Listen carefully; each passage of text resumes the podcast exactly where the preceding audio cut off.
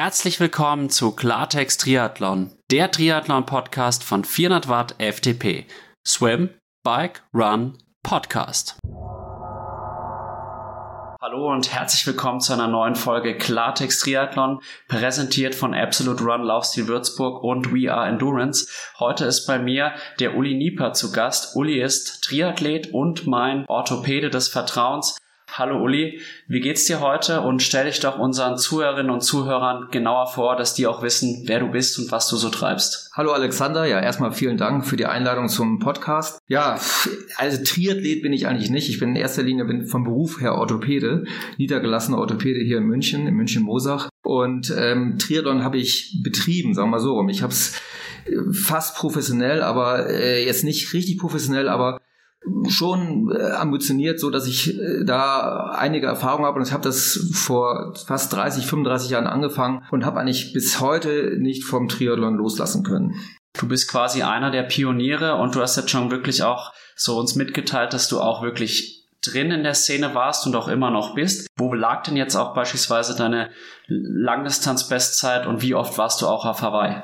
Also meine Bestzeit auf der Langdistanz ist irgendwie so, ich weiß gar nicht, ich ehrlich gesagt weiß ich nicht hundertprozentig, aber ich glaube, es war 8 Stunden 38. Das war mal in Schwerin bei den deutschen Meisterschaften. Ähm, dann habe ich in Klagenfurt auch mal 8,40 gehabt. Ähm, unter neun Stunden habe ich, glaube ich, sechs oder sieben Rennen gehabt. Ich war zwölfmal auf Hawaii, bin allerdings nur neunmal ins Ziel gekommen. Beim ersten Mal auch nicht ins Ziel gekommen, beim letzten beiden leider auch nicht verletzungsbedingt und sturzbedingt äh, musste ich dieses Rennen aufgeben auf Hawaii, 2011 und 2013. Ähm, mein Fokus lag schon auf der Langdistanz, das ist richtig. Allerdings war es so, in den 90er Jahren und Anfang 2000er Jahre war, hat man eigentlich, ist man immer zweigleisig gefahren. Also man hat Kurztriathlons gemacht und auch Langdistanz. Damals die Bundesliga war aus Kurzathleten und Langathleten. Heutzutage hat sich das separiert, sind zwei verschiedene Sportarten.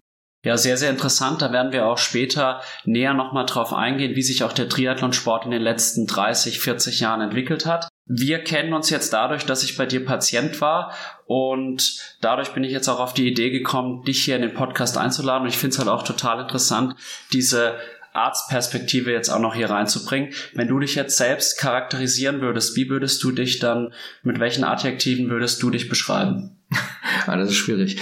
Ähm, erstmal würde ich sagen, sportlich bin ich sehr zielstrebig. Ja, also wenn ich ein Ziel habe, dann kann ich mich sehr fokussieren und kann mich da wirklich ähm, auf, äh, so konzentrieren, dass ich versuche, ähm, dieses Ziel auch gut zu erreichen. Ich kann aber auch sehr faul sein. Ja, also das, äh, ich schieb viele Dinge häufig auch, was mir meine Frau immer wieder ankreidet, dass ich das nicht immer sofort alles erledige. Ähm, ansonsten bin ich eigentlich zuverlässig, würde ich sagen. Ja, ähm, pünktlich, das ist auch vielleicht eine Charaktereigenschaft. Ähm, ansonsten schwierig. Da würde ich eher andere fragen, die mich dann charakterisieren sollen. Selber sich zu charakterisieren, ist immer so eine, so eine Sache, würde ich sagen. Also ist schwierig, ja. Das stimmt, damit tut man sich auf jeden Fall manchmal schwer. Genau. Was ich jetzt ganz witzig fand, weil du gesagt hast, du bist einerseits sehr zielstrebig und natürlich, wenn man 8 Stunden 38 auf der Langdistanz mal gefinisht hat, dann muss man ja auch bereit sein, wirklich extrem viel dafür zu tun. Das kommt ja nicht von ungefähr, aber zugleich auch manchmal faul. Da erkenne ich mich selbst total wieder, weil ich bin auch bereit, 15 bis 20 Stunden in der Woche zu trainieren, wenn ich wirklich gesund bin auch. Und dann zugleich tue ich mir dann schwer, irgendwie ja, die Wäsche wirklich in den Wäschekorb zu legen, sondern leg sie daneben. Und ich glaube, das ist irgendwie ganz witzig, dass das so viele Sportlerinnen und Sportler einfach so in sich haben, einerseits extrem fleißig zu sein, aber auf der anderen Seite auch extrem faul. das stimmt. Also ähm, ich lebe ja nur nicht alleine. Ich habe ja auch eine Familie. Ich habe eine Frau. Ich habe zwei kleine Töchter, die neun und zwölf Jahre alt sind. Und das heißt, ich habe eigentlich auch ein Familienleben. Das hatte ich aber vor 20 Jahren nicht. Ja, also vor 20 Jahren war ich äh, ja junger Arzt oder davor war ich Student und hatte auch eine Freundin und so, aber das, da, da war jetzt so diese ganzen Nebendinge, die man als Familienvater hat, die gab's ja noch nicht. Ja, und äh, das heißt, äh, wenn ich heutzutage zurückblicken könnte, ich könnte diesen Sport so nebenher, neben der Familie, wie ich ihn damals betrieben habe, überhaupt nicht machen. Das hätte nicht funktioniert. Also es würde jetzt nicht mehr funktionieren. Ja, rein von der Zeit her auch nicht. Ähm, und deswegen, äh, diese Karte, als Student oder so, da, da, da lässt man viele Sachen auch liegen. Das ist also auch eine klassische Studenteneigenschaft, muss man sagen. Ja, also auch die Wäsche und dann zieht man die Hose doch noch fünfmal an, obwohl man sie eigentlich waschen muss oder wann hat man als Student mal äh, den Fußboden gewischt? Ja, da muss man auch mal äh, so ehrlich zu sich selber sein, sehr wahrscheinlich erst als die erste Freundin dann zu Hause war und darüber gemeckert hat. Aber letztendlich ist es so, ich habe im Sport mich sehr, sehr fokussieren können. Also das ging damit los, dass ich schon, man hat sich dann frühzeitig bei den Rennen auch schon angemeldet, irgendwelche Langdistanzrennen und das war dann das Hauptrennen Rot oder Nizza bei mir damals oder auch Hawaii und dann hat man so kontinuierlich äh, äh, den Sport gesteigert, also die Umfänge, wie es man es heute auch macht und äh, auch Intensität und ich hatte immer so, auch bei den, gerade bei den Läufen oder wenn ich alleine Rad gefahren bin, war ich wirklich sehr, sehr fokussiert und habe immer so diese Rennsituation im Kopf gehabt und dadurch habe ich mich auch motiviert immer wieder, immer dieses, dieses Rennen und es ist hat sich, und das ist auch, da kommen wir vielleicht nochmal später darauf zu sprechen, warum ich das vielleicht heute nicht mehr machen kann oder machen möchte, ähm, diesen Leistungssport und diesen Wettkampfsport, weil ich für mich war früher der Triathlon ein Wettkampfsport, also ein Wettkampf gegen andere Teilnehmer. Und heutzutage ist es bei vielen ein Event. Ja, also viele machen den Triathlon als Event, was nicht absolut okay ist auch, ja. Nicht jeder kann vorne irgendwo mitspielen und die machen das als Event und ähm, wollen das finishen, eine Ironman zum Beispiel. Bei mir war das früher anders. Ich habe gar nicht ans Finishen gedacht. Ich habe eigentlich daran gedacht, ich möchte so weit, so weit wie möglich vorne irgendwo landen. Auch bei Ironman. Also das war nicht, wir haben auch damals auch nicht in AK den AK-Gedanken im Kopf gehabt. Das kam erst viel später. Als ich Triathlon in der Hochphase Ende der 90er, Anfang 2000, da gab's die AK, das AK-Gedenke noch gar nicht so richtig. Weil, warum? Es waren, die meisten Athleten waren unter 35. Ja, das heißt, da gab's schon ältere Athleten, aber das waren wenige 50 oder 55 oder 60-Jährige. Heute hat sich das ja komplett verschoben auf die 45 bis 50-jährigen Ironman, wenn man es mal betrachtet. Und das, die, die ähm, definieren sich natürlich auch oder haben ein Ziel, in ihrer AK zu gewinnen. Ja, das gab es damals aber überhaupt nicht. Ja, das war deswegen. Ich komme aus einer anderen Generation. Wir wollten immer Rennen machen und wollten eigentlich gewinnen. Ich habe nie einen Ironman gewonnen, klar. Ja, ich war mal irgendwann mal 17. oder so. In Rot war ich glaube ich mal 14. Aber ähm, kleine Rennen habe ich schon gewonnen hier. Trotzdem war ich immer so fokussiert, wenn ich trainiert habe. Das war halt, das konnte ich sehr gut und aufs Rennen praktisch zuarbeiten. Das klingt jetzt aber wirklich für mich sehr, sehr ähnlich, wie sich auch einige meiner Profiathleten, die ich hier im Podcast hatte, geäußert haben. Hast du dann auch mal wirklich dran gedacht, das auch professionell auszuüben, also quasi als Beruf? Weil man muss ja sagen, vor allem zur damaligen Zeit ist natürlich eine 838 oder 840 auch noch deutlich mehr wert gewesen als jetzt heutzutage, wo das im Endeffekt eine gute Age-Group-Zeit ist, aber mit der man halt nicht mal mehr gewinnen kann, so auf die Art. Nee, das, das stimmt, das ist richtig. Also ich war, ich war immer so 40, sagen wir 40, 35 bis 40 Minuten hinter dem Sieger im Ziel. Ja, das war so ein bisschen schneller als die erste Frau, so in der Zeit, aber ich war so realistisch zu erkennen, dass ich, wenn ich mich jetzt wirklich noch bemühe, ich habe schon 15 bis 20 Stunden trainiert pro Woche, wenn ich jetzt, keine Ahnung, 25 gemacht hätte, ob ich dann wirklich 30 Minuten schneller gewesen wäre, glaube ich eher nicht. Also bin ich realistisch genug gewesen, dass ich gesagt habe, als Profi habe ich eigentlich keine Chance. Ja, das ist also vor allen Dingen, ich habe Medizin studiert, dann hätte ich das Medizinstudium unterbrechen müssen. Und ähm, in den 90er Jahren konntest du mit Preisgeldern fast nichts verdienen. Du hast eigentlich damals auch, heute ist eigentlich auch ein bisschen so, aber nicht ganz so, übers Image Geld verdient. Ja, damals zu der Zeit war Lothar Leder, da war ähm, ähm, oder Jürgen Zeck, das waren so die Protagonisten in der Zeit, die haben viel sich in den Medien präsentieren können, ja, die konnten gut reden und, ähm, und haben auch gute Ergebnisse geliefert und die haben mal Geld verdient. Die alle, die dahinter waren, zweiter, dritter, vierter Platz, ähm, die haben schon fast nichts mehr verdient. Ja, und das habe ich ja gesehen. Ich habe ja mit denen auch trainiert. Ich habe mit dem Lothar Leder viel trainiert. Ich habe den Jürgen Zeck kenne ich. Eigentlich kenne ich auch den Thomas Hellriegel zum Beispiel. Ja, das, der hat zwar noch was verdient, weil er Hawaii zweimal einmal gewonnen hat und dadurch hat er ähm, auch ein bisschen Geld verdient. Aber letztendlich habe ich mir habe ich erkannt, dass ich, ich ich muss ja an meine Zukunft irgendwo denken. Und da habe ich gesagt, ich glaube, das Medizinstudium ist da ein bisschen sicherer als als Profi-Athlet äh, äh, irgendwo rumzukrebsen. Ja. Das kann ich gut nachvollziehen. Ich meine, ich habe jetzt auch schon mit vielen Profis gesprochen und natürlich gibt's dann Florian Angert, der natürlich sehr solide von dem Sport leben kann.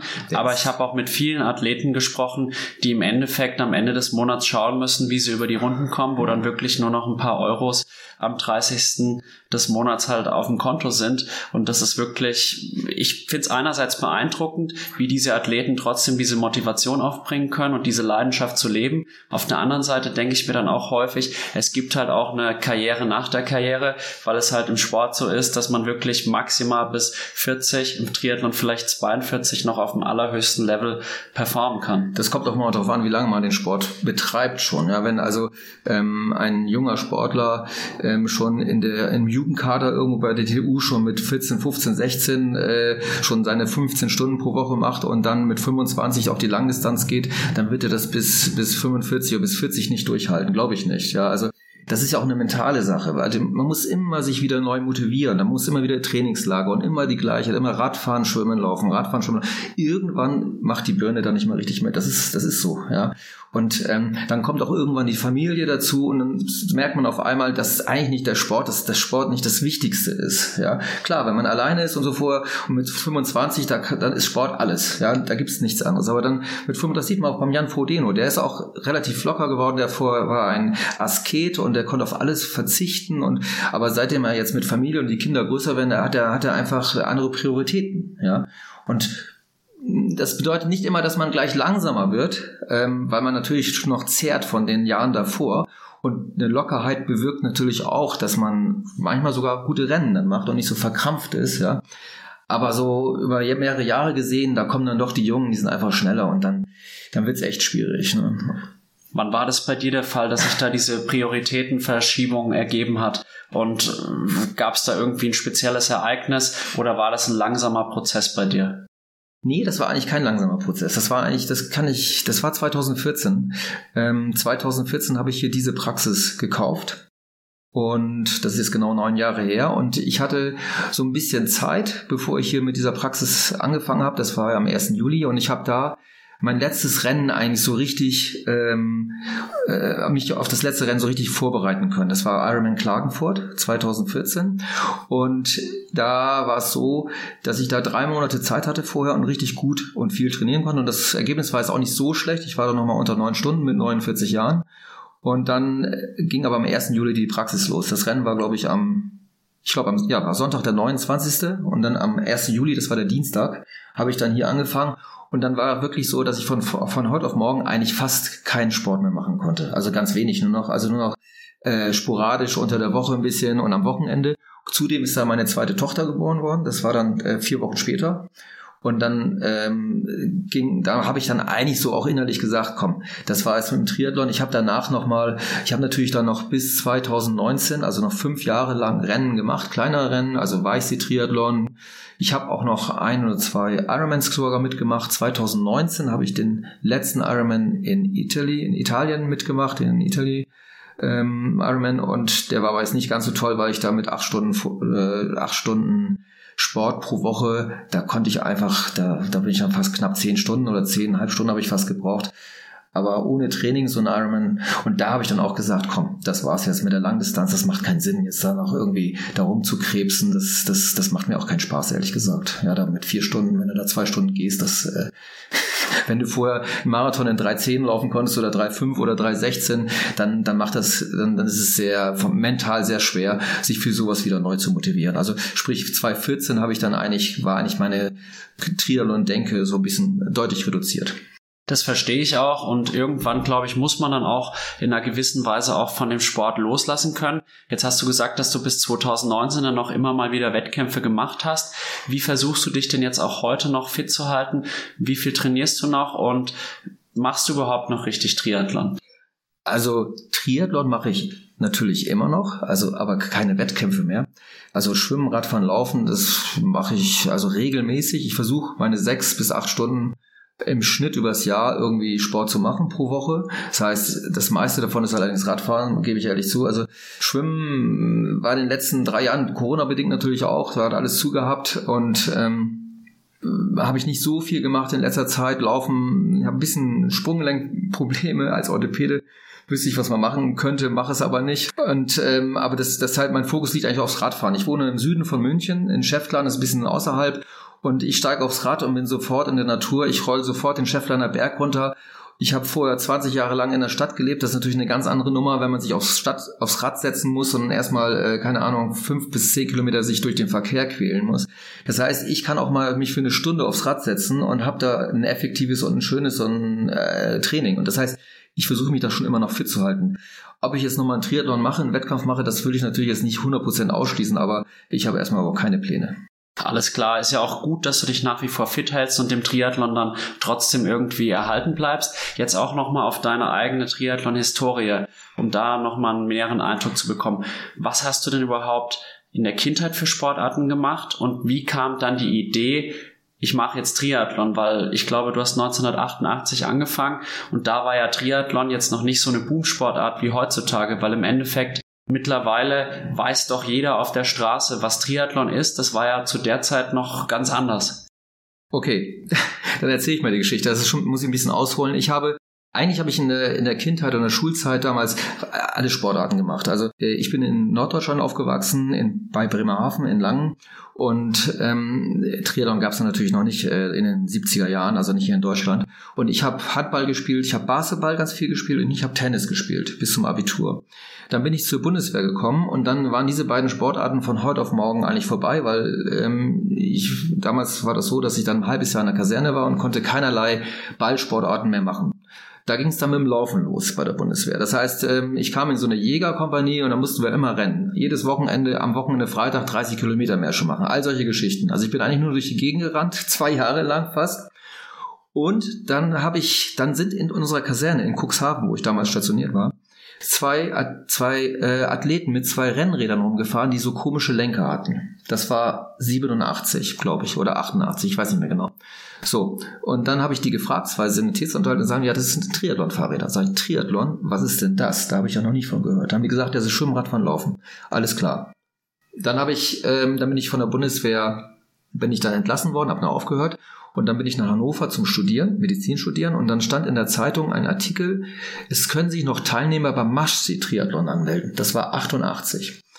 Und dann habe ich da angerufen und zwar gab es da zwei Distanzen, eine Mitteldistanz und eine Kurzdistanz. Zwei 80 20 und 1 40 10. Dann habe ich die Dame gefragt, ich kann gut laufen, bin aber noch nie Rad gefahren und schwimmen, weiß ich gar nicht, kann Brustschwimmen, ob ich, ob man das so zwei Kilometer ohne Training mitmachen könnte. Da haben die gesagt, am Telefon, das war ja in der Zeitung, gab es kein Internet, nix ja, da sollte man schon schwimmen können, machen Sie lieber die Kurzdistanz mit. Das war auch ein guter Rat, weil ich habe das da mitgemacht und der See hatte 17 Grad ohne Neopren. Ich bin Brust geschwommen und habe 37 Minuten gebraucht fürs Schwimmen, für 1000 Meter. Ja, also das, ich bin fast ersoffen, weil das DLG-Boot neben mir immer gefragt hatte, ob sie mich jetzt rausholen soll, weil ich so blau gefroren war. Dann bin ich dann noch Rad gefahren und gelaufen und ich bin als Vorletzter ins Ziel gekommen. Und das hat mich aber irgendwie so fasziniert, weil ich fast über dreieinhalb Stunden gebraucht habe für diese, für diese Kurzdistanz. Und der Sieger, damals Arne Schomburg, der ist auch der Sohn, ist der Jonas Schomburg, der hat damals diese Mitteldistanz gewonnen und äh, der hat genauso lang gebraucht. Der hat die doppelte Strecke gehabt wie ich und hat genauso lang gebraucht. Das hat mich so motiviert, dass ich in diesen Verein Langhagen eingetreten bin, wo der auch der Schomburg war und habe mit denen trainiert, ein Jahr trainiert und ein Jahr später habe ich diesen Kurztriathlon gewonnen in einer Stunde 57. Also ich habe mich in diesem Jahr so gesteigert und da habe ich erkannt, Triathlon ist so meine Sportart. Ich konnte nicht gut laufen, ich konnte nicht gut Radfahren, nicht gut schwimmen, aber alles drei zusammen konnte ich relativ gut. Ja. Und dann, dann ging es los. 89 habe ich den gewonnen, dann habe ich 90. 91 war ich erstmal beim äh, in Nizza bei der Langdistanz, da war ich auch schon gleich 50. Und das, so ging es immer weiter. Da habe ich gesehen, dass ich die längeren Distanzen noch besser kann als die kürzeren, ja, weil ich zu schlecht geschwommen bin damals. Und so hat sich das entwickelt dann. Was fasziniert dich am Triathlon oder, oder was hat dich damals auch fasziniert? Eigentlich die Fahrräder. Ganz witzig. Also das ist ja auch der Aufhänger in der Kaserne. Ich habe diese Fahrräder angeguckt mit diesen komischen Hornlenker. Das waren Scott-Lenker damals, diese Triathlon-Scott-Lenker. Und das hat mich so fasziniert. Also ich habe auch schon, ich glaube, in meiner 35-jährigen Radkarriere habe ich, glaube ich, schon 150 Fahrräder gehabt. Ja, also ähm, da ist sehr viel Geld geblieben und äh, diese Technik mit den Fahrrädern und die Kombination und das, dass man sich immer mehr steigern kann. Wenn man mehr trainiert, wurde man auch besser. Das habe ich dann immer erkannt und dann und wenn man differenzierter trainiert mit Intervallen, dass man dann auch besser wurde. Das ist also das war unerreichbar und dann war die Szene relativ cool. Das waren coole Leute irgendwo. Ja, ich war im Basketball und Surfen unterwegs und beim Tennis. Das war alles so so steif und so keine Ahnung. Das hat das der, der Triathlon war ein cooler neuer Sportart und ähm, alle natürlich immer gefragt, war es schon auf Hawaii? Und dieses Hawaii-Video damals mit Mark Allen und ähm, wie hieß seine Kate Moss, seine Frau? Die, die, ähm, wie hieß die Frau noch von ähm, fällt mir jetzt gar nicht ein. Dieser, Moss war, glaube ich, schon richtig. Genau, die da, oder Julie Moss, die da über die Ziellinie gekrochen ist. Ich meine, das war natürlich, das, das kennen alle, das ist natürlich nicht schön, aber das, diese Bilder alles, das war ein Wahnsinn. Und natürlich auch Nizza, das war eines meiner schönsten Rennen bisher immer. War Nizza dann auch quasi das schönste Rennen, was du je erlebt hast? Das war ja keine richtige Ironman-Distanz früher, das waren vier Kilometer Schwimmen, 120 Rad und äh, 30 Laufen das war eigentlich, ich fand eigentlich immer, dass es das schönste Rennen war. Das war in der Sonne immer, es war immer schön warm oder heiß. Es war eine Wendepunktstrecke beim Laufen. Das heißt, du bist dem Sieger entgegengelaufen, du hast das Rennen mitbekommen als, als, als äh, Teilnehmer und nicht irgendwo, zum Beispiel in Frankfurt, da rennst du als Teilnehmer mit und weißt gar nicht, mich hat das immer fasziniert. Die vorderen Leute haben mich auch angespornt. Das heißt, wenn ich die gesehen habe, dann hat mich das angespornt, da noch näher ranzulaufen irgendwo. Wie gesagt, ich habe das als Wettkampf betrieben. Ja, Ich habe mal geguckt, wie viele Minuten war jetzt der erste vor mir, wie viel war der zehnte vor mir, wie viel war der fünfzehnte vor mir und wie viel kann ich noch aufholen. Das heißt, die ganze Zeit beim Laufen, gerade so bei Wendepunktstrecken, kann man das ja noch ganz toll irgendwie einschätzen und das hat mich schon sehr, sehr motiviert. Und Rennen, also Nizza habe ich dreimal, fünfmal, also dreimal auf der Altdistanz und äh, noch zwei, zweimal auf der Ironman-Distanz mitgemacht. Eines der schönsten Rennen, finde ich. Also ich muss auch ehrlich sagen, ich bin ja Lehrer und bin dadurch, falls ich mich mal für Hawaii qualifizieren sollte, halt eigentlich immer im Schuldienst zu der Zeit. Ich bin einer der wenigen, die sich auch darüber irgendwie ein bisschen freuen konnten, dass jetzt doch die Möglichkeit gibt, auch mal eine WM in Europa zu machen, weil halt auch Nizza von hier in München halt auch gut erreichbar ist und man das auch mal gut in den Schuldienst integrieren kann. Und das ist natürlich jetzt noch eine Motivation mehr, da vielleicht doch mal sich für zu qualifizieren, wenn du sagst, dass das so ein schönes Rennen ist. Also Nizza ist eine ganz tolle Stadt erstmal. Ja, natürlich hat es auch Nizza seine Probleme. Ähm, äh, aber an sich das Rennen, das, das ist ein gewisses Flair da. Die, die, die Mittelküste, das, ähm, die Promenade und die Radstrecke, die hinten in die Berge reinführt. Die, also die jetzige Nizza-Strecke ist ja schon eine ganz andere als äh, vor, vor 20, 25 Jahren. Die hat, die ist wahnsinnig anspruchsvoll und jetzt auch darauf zu, zu zurückzukommen ähm, bezüglich der Verlegung oder der Teilung des, des, ähm, des Rennens bei der, w bei der WM von Hawaii und Nizza. Klar ist das für die, für die Medien viel einfacher, jetzt in Nizza ähm, das zu äh, logistisch zu bewältigen, ist viel, viel, viel billiger. Ja. Aber insgesamt ist das ein sehr, sehr schwieriges Thema. Also zum Beispiel für die Frauen, glaube ich, ist es ein Riesennachteil, dass die jetzt alleine auf Hawaii sind, weil ich schon mitbekommen habe, dass auch die deutschen Medien nur noch mit Kleinstteams rüberfahren oder planen überhaupt, weil was ist, wenn Anna Haug oder äh, Laura Philipp plötzlich nicht hinfliegen, weil sie krank oder verletzt sind, dann ist das eigentlich das, dann ist das Rennen für Deutschland, für die deutschen Medien komplett uninteressant. Das muss man leider so sagen. Auch wenn die Damen, die da jetzt noch starten, gute sind, aber sie, die werden Hawaii nicht gewinnen und haben keine Gewinnchancen und das ist einfach viel zu teuer. Da ist Nizza natürlich äh, für die viel einfacher. Und, ähm, das, und für den Age Cooper ist natürlich jetzt auch so, dass logistisch viel viel, viel billiger und einfacher zu, zu managen als Hawaii, was ja in den letzten zwei, drei Jahren oder in den letzten zwei Jahren, muss man sagen, von den Kosten her explodiert ist. Ja, und äh, das war früher nicht so. Das hat sich, also wie, ich, wie gesagt, ich könnte immer, ich bin zwölfmal auf Hawaii gewesen und die Kosten waren immer ähnlich eigentlich hintereinander. Also es war nicht viel, viel teurer und die Kosten haben sich verdreifacht. Und heutzutage kann sich das bestimmt kein Mensch mehr leisten, zwölfmal hintereinander oder innerhalb von, was ich, 15, 20 Jahren nach Hawaii zu fahren. Das ist ja ein Einfamilienhaus. Ja, das ist, das ist ja ein Wahnsinn, ist das. Ja. Also vor allem mit Family oder so. Das geht nicht. Es ist sicherlich so, dass im Triathlon sehr viele finanzstarke Menschen auch ja. unterwegs sind, aber trotzdem nicht jeder kann sich das eben leisten. Und leider befürchte ich auch, dass das Frauenrennen an Bedeutung verliert, weil man muss sagen, dass irgendwie doch noch häufig mehr Interesse an dem Männerrennen besteht. Jetzt sind die Frauen halt dort alleine. Das ist in meinen Augen völlig falsch und auch traurig und sollte sich ändern, aber das wird sich halt nicht von heute auf morgen ändern. Und insofern muss ich dir da schon auch zustimmen. Das gehört zusammen. Frauen und Männer gehören beim Triathlon schon immer zusammen irgendwo. Das ist auseinanderzureißen, das ist eine, eine aberwitzige Idee von Ironman gewesen. Da geht es eigentlich nur ähm, um pekuniäre Gründe. Das, das geht nur um Startplätze. Jetzt haben sie 6000 Startplätze, vermeintliche Startplätze, die sie anbieten können.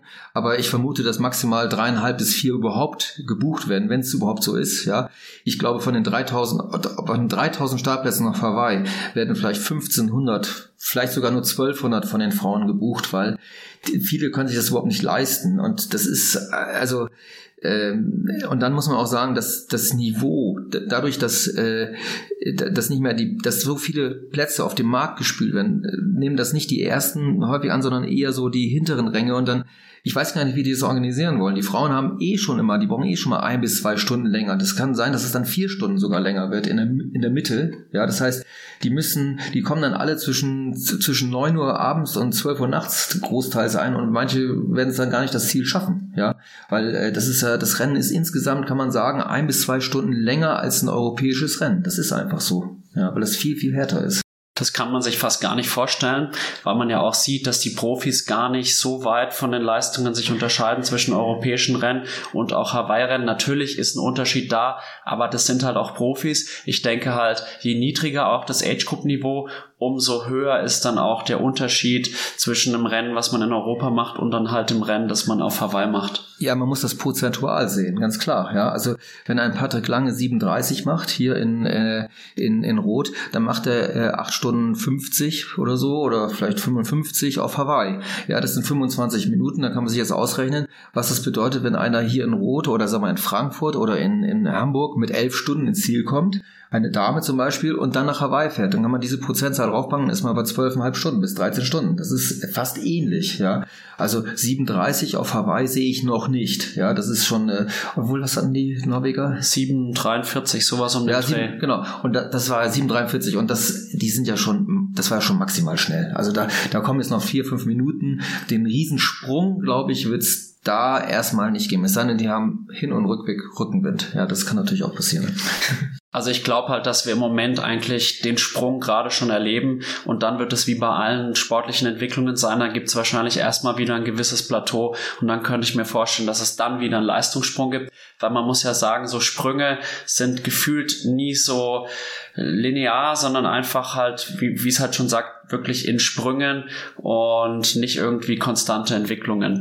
Ich wollte mal zurückkommen auf die Teilung. Also vielleicht ist es noch ein interessantes Thema, weil es ja auch viel diskutiert wird, auch in, in den ganzen Foren. Und also das Nizza-Rennen an sich wird ein super, super geiles, starkes Rennen. Das glaube ich auch, weil es wird super spannend. Ähm, die, das, die Radstrecke ist technisch äh, sehr schwierig, äh, die Abfahrten.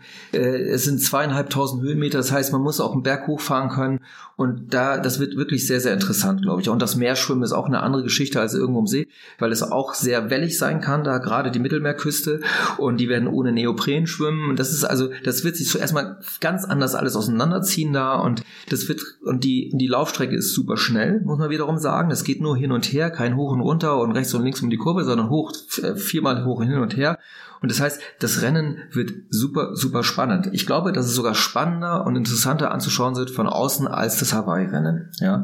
Hawaii ist, hat schon seine Längen so ein bisschen. Also äh, fünf Stunden da den Highway und zu kommentieren als Moderator war, ist auch immer so eine Herausforderung gewesen. Da muss man schon irgendwas anderes noch dazu. Aber die Nizza-Strecke ist super. Und ähm, und dann das Gegenteil dann wieder Hawaii mit den Damen, wo dann, wo die werden sich so separieren erstmal. Das heißt, da fährt alle 20, 50, 100, 150 eine Dame. Da wird es überhaupt keine, keine große Renndynamik geben. Ja, das ist, das wird, das wird relativ langweilig werden. Das, das werden wir schon sehen. Und deswegen gehören die beiden Rennen zusammen. Das Frauenrennen kann auch interessant sein. Das ist klar. Wenn da zwei, drei, wie zum Beispiel Rot, das war ja auch super spannend. Der erste Platz war gegessen, aber zwei, drei, vier, fünf war bis Kilometer 20 offen. Muss man ganz klar sagen. Das war wirklich spannend, ja. Aber ähm, das Männerrennen wurde dazugepackt. Das heißt, das ist so ein Gesamtpaket. Und das ist das, was Hawaii oder zum Beispiel auch ein Triathlon-Weltmeisterschaft ausmacht. Ich glaube, ähm, Ironman hat sich da so richtig selber ins eigene Fleisch geschnitten und die kriegen jetzt gerade die richtige Keule. Die werden gerade auseinandergenommen, weil jetzt kommt auch raus, wer sich überhaupt, wer überhaupt Lust hat, nach Nizza zu fahren von den Age-Groupern und da 1600 Euro zu zahlen für einen Startplatz, wo es letztes Wochenende 600 Euro nur gekostet hat. Weil da war ja auch der Nizza-Triathlon, den übrigens kein Mensch interessiert hat. Das muss man dazu sagen. Das ist leider wahr. Ist untergegangen in Rot. Ja, das ist richtig. Ja. Aber so ist das. Das nochmal zu der Teilung, das wollte ich nochmal nach, nachlegen. Also das, ähm, ich glaube, die müssen das wieder ändern und ähm, ich glaube, die werden das auch ändern. Das einzige Problem ist, dass sie dann ihre Startplätze reduzieren müssen und dann müssen sie einfach auch mal anerkennen, dass der, die Steigerung im Ironman und bei den Ironman äh, ähm, Rennen und der Anzahl der Finisher nicht unendlich steigerbar ist. Das ist ein gesättigter Markt jetzt. Ich glaube halt auch, dass sie mit der Zeit auch einfach den Athleten wirklich ein bisschen aus dem Blick verloren haben, genau. weil sie halt einfach den Fokus darauf gesetzt haben, möglichst viele Startplätze zu verkaufen, auch möglichst viel Kohle damit zu machen. Und bisher haben sie halt davon profitiert, dass halt, sag ich jetzt mal auch, der Manager, der dann nebenbei noch einen Ironman macht, dann im Rolldown, keine Ahnung, auf Platz 100 war, dann halt den Startplatz angenommen hat und das Geld auch gezahlt hat. Aber ich glaube, irgendwann hört es auf und es gibt jetzt für meine Begriffe viele Entwicklungen. Es fängt mit der PTO an an, die dafür sprechen, dass auch diese Monopolstellung von Iron Man immer mehr aufgebrochen wird. Das ist absolut richtig. Auch der Manager kann nicht zehnmal hintereinander nach Hawaii fliegen. Der muss auch arbeiten, ja, und der hat auch eine Familie. Und ähm, letztendlich ist Triathlon auch so ein bisschen, ein bisschen, ein bisschen, klein bisschen so eine asoziale Sportart, muss man sagen. Ja, man muss, wenn man Triathlon macht, äh, für Ironman trainiert, dann ist man mit acht Stunden geht das nicht. Das funktioniert ganz, ganz, ganz schlecht. Da muss man hochtalentiert sein oder man muss das lange gemacht haben. Aber wenn man mit 45 einsteigt, mit acht Stunden keine Chance. Ja, das ist nur eine Gequälerei. Das heißt, man muss mindestens 15 Stunden machen, vielleicht sogar 20 Stunden teilweise. Ja, in den Frühjahr, im Frühjahr Trainingslager, alles muss man machen. Jeder Urlaub ist mit Rad und Laufen und Schwimmen beschäftigt. Und da wird jede Ehefrau mit Kindern irgendwann sagen, okay, äh, mein Lieber, das kannst du ein, zwei Jahre machen, aber äh, im dritten Jahr bin ich dann wieder äh, angesagt und die Kinder. Und dann, das heißt, die Leute mit Geld machen das auch nicht, sehe ich ja. Ich, ich kenne ja sehr viele. Ich kenne so viele Leute in der Szene. Und viele sagen, ja, das ist, ich kann das auch zeitmäßig nicht mehr packen. Ich habe da ein bisschen weniger gearbeitet und ein bisschen mehr Sport gemacht, aber das kann ich nicht fünf Jahre machen. Das heißt, der Pool, die das machen, der ist ja nicht unendlich groß. Zwar kommen, klar kommen immer wieder welche nach, aber äh, das ist ein, das ist, ist immer noch ein Minimarkt gegenüber Fußball oder anderen Sportarten. Ist Triathlon immer noch eine kleine, kleine Randsportart. Ja, also interessant zum Beispiel, äh, da habe ich ein Interview gehört mit dem Dietlev, der ist gerade in Magnus Dietlev, der in Rot gewonnen hat. In Dänemark ist Triathlon kennt fast keiner. Sehr interessant. Ja, das hat gesagt, er sagt, ihn kennt kein Mensch und ähm, obwohl er eigentlich der, einer der weltbesten Triathleten ist, und in Rot ist er, ist er, ist er sagt, das hat er noch nie erlebt, dass, dass so viele Menschen sich für Triathlon interessieren. Er kriegt keinen Bericht in der Zeitung da, weil sie sagen, ja, nee, ist gerade das Fußballturnier da in Kopenhagen gewesen und solche Geschichten, ja. Also das ist schon sehr interessant eigentlich. Dann muss man wirklich auch sagen, Triathlon ist nicht der Nabel der Welt. Da hast du recht. Und ich glaube, was wir Deutschen immer, also wir deutschen Triathleten manchmal falsch machen oder falsch denken, hier in Deutschland ist wirklich ein richtiger Triathlon-Boom ausgebrochen. Aber ich glaube auch, dass wir innerhalb Europas so ein bisschen Vorreiter sind und einfach Triathlon schon wesentlich mehr Bedeutung hat als, als zum Beispiel in Dänemark.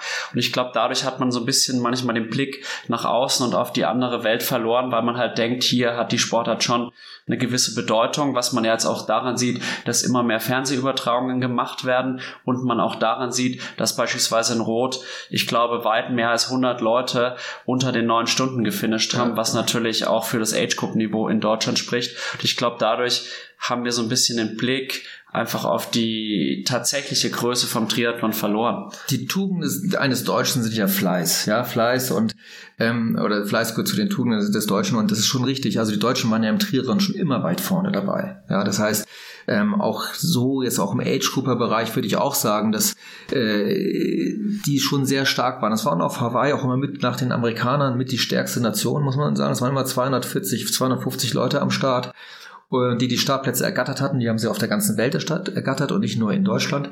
Und es gibt schon Länder wie Frankreich zum Beispiel, da ist Triathlon auch sehr angesagt. Ja, da, ähm, da gibt es jetzt nicht so viele Langdistanzen wie was im Umkreis von Deutschland, aber ähm, da ist auch Triathlon auch ein Volkssport, muss man sagen. In Italien nicht mehr so sehr. Österreich, ja, ist auch noch, ist ein kleines Land. Und in Norwegen, in den, in, in, in, ähm, in den skandinavischen Ländern, Dänemark eben nicht, haben wir ja gehört, aber Norwegen zum Beispiel kommt auch ganz stark jetzt. Aber das sind ja Mini-Länder. Ja, das sind ja, die haben sechs Millionen Einwohner, so viel wie ja, wie Hamburg und, und, und, und Berlin zusammen. Ja, äh, da hat sehr wahrscheinlich Hamburg und Berlin mehr Triathleten als ganz Norwegen. Ja, sehr wahrscheinlich. Aber wie gesagt, äh, das ist schon richtig. In Deutschland ist man so ein bisschen, äh, lebt man so ein bisschen in so einer kleinen Triathlon-Blase. Ja, das, das kann man schon so, so behaupten. Ja. Was ich einerseits sehr, sehr schön finde und ich hoffe natürlich, dass sich solche Triathlon-Blasen auch in anderen internationalen Ländern noch bilden. Du hast jetzt vorhin auch schon angeteasert, dass sich auch in den letzten 30 Jahren viel verändert hat. Wie war denn jetzt auch die Community so um 1990, 2000? Was für Typen waren da im Triathlon und inwiefern hat sich das deiner Meinung nach auch jetzt gewandelt? Das ist schwer. Also erstmal ist es so, früher brauchte man nicht so viel Geld für den Triathlon. Also heute ist der Triathlon extrem teuer geworden. Ähm, Startgelder, Fahrräder, Ausrüstung, alles ist extrem teuer und es es kommen äh, immer jedes Jahr neue Innovationen, äh, neue Helme, neue Rennanzüge, die bis zu 600, 800.000 Euro teilweise kosten, Neoprens.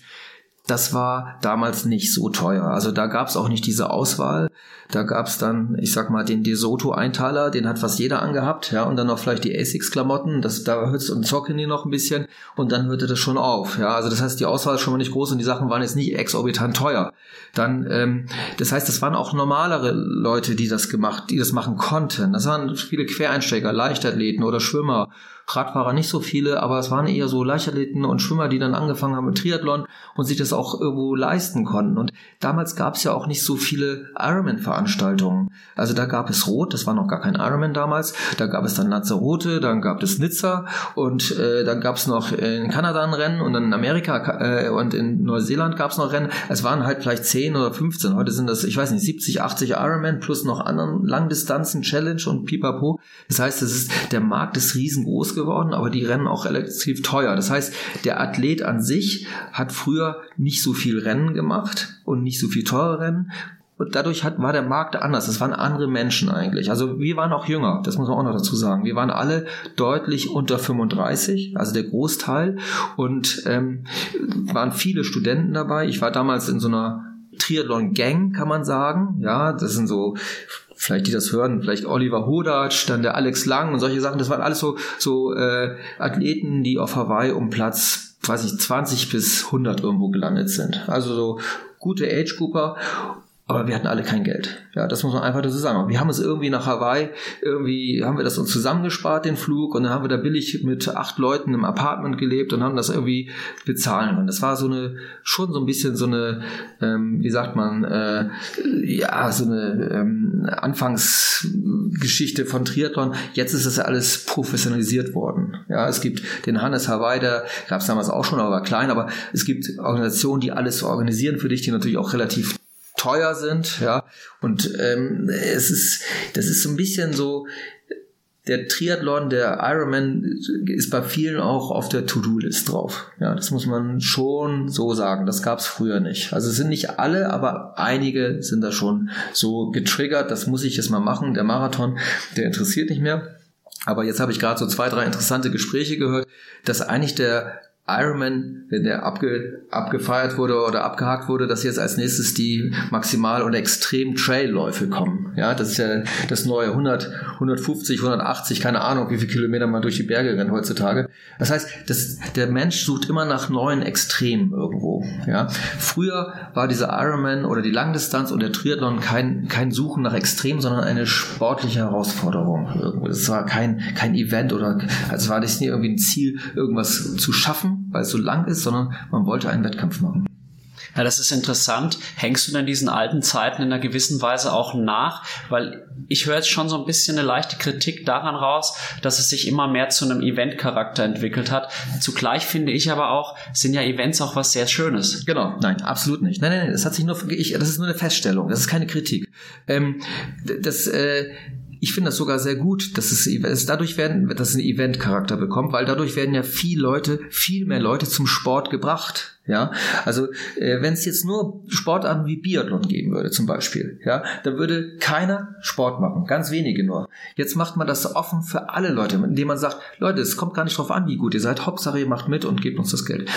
so als Nebeneffekt, ja. Aber das heißt, dass ich finde das gut, dass die Leute Sport machen. Ich finde es besser, als wenn sie rauchen, saufen oder Auto fahren oder keine Ahnung, ja, oder irgendwas anderes. Aber ähm, ich finde das, das ist, das ist einfach die Entwicklung. Ja, ich traue der auch nicht hinterher. Ich, ich, man kann das ja auch als Wettkampfsport machen, aber der Großteil macht es halt nicht. Und das ist völlig akzeptabel und kritisiere ich auch gar nicht. Ja, das, ich finde das sogar eher positiv so ein bisschen. Ja.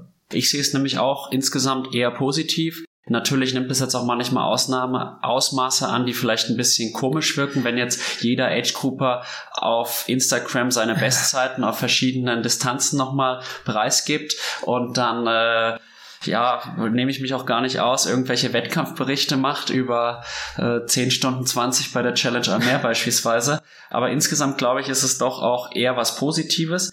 Und würdest du denn auch sagen, dass sich die Triathlon-Community in den letzten 30 Jahren gewandelt hat? Weil du hast mir im Vorgespräch so ein bisschen erzählt, dass du meintest, dass früher eher die introvertierten Typen auch unterwegs waren im Triathlon und dass es jetzt, sag ich mal, gemischter ist. Ja klar, die, also erstmal die war ja die Menge an Athleten viel viel geringer ähm, als heutzutage. Ich meine, ich weiß nicht, wie viel wie viel äh, Menschen Triathlon so auf 70.3 und Ironman Niveau betreiben. Ich, ich weiß keine Zahlen. Vielleicht ich schätze mal, vielleicht sind es 8.000, ja, vielleicht sind es 10.000. Mehr sind sicherlich nicht. Vielleicht sind es auch 15.000. Aber früher waren es vielleicht 1.000. Ja, früher waren es vielleicht 1000 und ähm, da sind natürlich die, die, da kann man die Typen besser das sind weniger weniger Menschen. Ich habe mit diesen Menschen auch viel zu tun gehabt als Sportler und habe die viel, viel alle gekannt und das stimmt schon. Da waren einige dabei, die sehr introvertiert sind. Aber es ist auch so, damals gab es kein Instagram, damals gab es kein Facebook, da gab es kein Internet, ja. Das heißt, man konnte sich gar nicht mehr extrovertieren, ja. Also es war einfach gar nicht möglich. Sei denn, man hat irgendwo einen Zeitungsmenschen gekannt und es kam irgendwo in, in, der lokalen Presse dann ein Zeitungsbericht überein. Aber das hat man ja dann äh, in München nicht mitgekriegt, wenn der dann in Bremerhaven äh, einen Zeitungsartikel gehabt hat. Das heißt, das ist heute schon, das wird auch gefördert, diese Extrovertiertheit durch diese sozialen Medien, das wird schon gefördert, ja. Ich finde das jetzt nicht so schlimm. Ich meine, ähm, wenn, wenn du jetzt was erzählst über dein, das interessiert ja auch deine Freunde, ja, wie ist das eigentlich gelaufen? Und ich meine, du kannst auch jedem eine WhatsApp schicken, ja, mit dem gleichen Text, dann machst du gleich auf Instagram ein paar Fotos und das ist auch eigentlich ganz nett, so einen kleinen Bericht, egal wie es ausgegangen ist und dein Leiden da äh, äh, dokumentierst und erzählst, was alles passiert ist. Ich, das ist so, das ist die heutige Zeit hat sich ein bisschen gewandelt. Man zeigt äh, seine ganzen Geschichten im Internet. Man sollte natürlich irgendwo auch sehen, dass da irgendwo Grenzen geben sollte, ja. Aber im sportlichen Bereich finde ich das jetzt nicht so schlimm. Es hat sich halt dahin gewandelt, dass du heutzutage als Triathlet nur noch Geld verdienen kannst, eigentlich, wenn du auch diese sozialen Medien wirklich gut nutzt, ja, und auch einsetzt und vor allen Dingen auch da ein Feedback hast, so dass die Sponsoren das sehen, dass du auch Geld verdienen kannst. Also ohne Social Media kann ein Triathlet heutzutage definitiv kein Geld verdienen. Da stimme ich dir zu 100% zu. Und das ist aber auch in allen anderen Bereichen so. Ja. Jetzt beispielsweise auch hier in meinem Podcast. Ich brauche einfach auch Social Media als Medium, um den ganzen Podcast auch bekannter zu machen. Und ich glaube, jedes Unternehmen und im Endeffekt ist ja auch Profisport, wenn du jetzt Profisportler bist im Triathlon, das ist ja wie so eine Ich-AG, es ist eigentlich auch wie ein Unternehmen zu sehen. Und da kommst du halt an dem ganzen Social Media auch nicht mehr vorbei. Und die Zeiten, wo man halt wirklich durch allein herausragende Leistungen gut Geld verdienen kann, sind vorbei, es sei denn, du bist jetzt vielleicht wirklich Patrick Lange oder Jan Frodeno.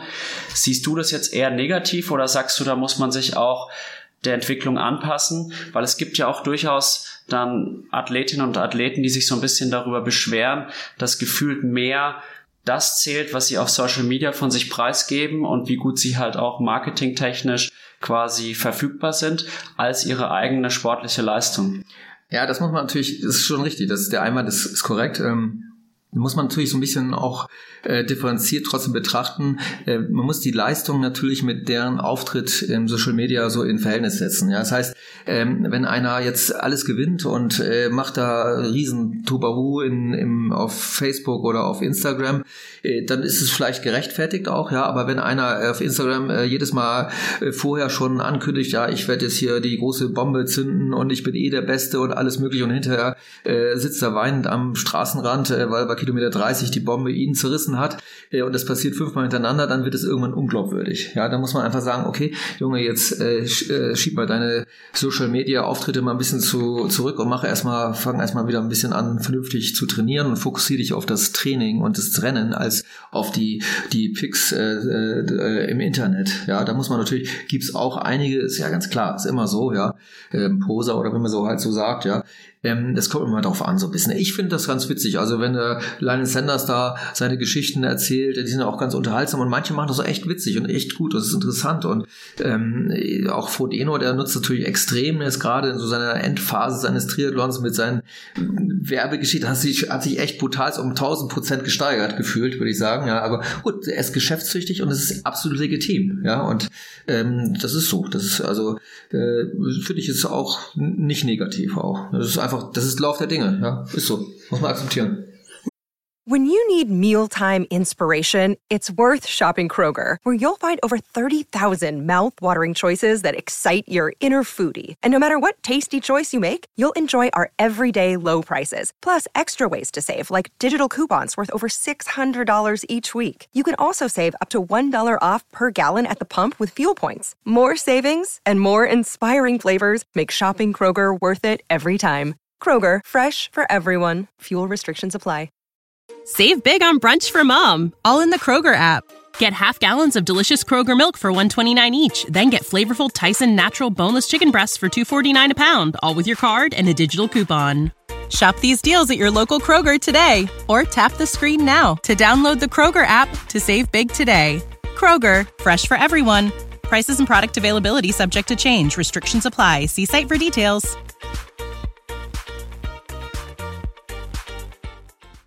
Das stimmt und ich muss auch sagen, dass mir der Sam Laidlow sehr positiv auffällt oder auch der Sam Long oder den angesprochenen Lionel Sanders. Das sind halt einfach sehr unterhaltsame Typen und ja. ich glaube, die tun auch der Sportart Triathlon im Gesamten sehr, sehr gut, weil die halt auch Aufmerksamkeit auf sich ziehen und was ich beim Jan Frodeno halt sehr, sehr geschickt finde. Der ist jetzt nicht so ein Typ wie Sanders oder so, dem man quasi die Kamera hinhalten kann und es wird unterhaltsam. Aber er hat, finde ich, einen ganz spitzfindigen Humor und bringt es dann immer wieder auch auf den Punkt.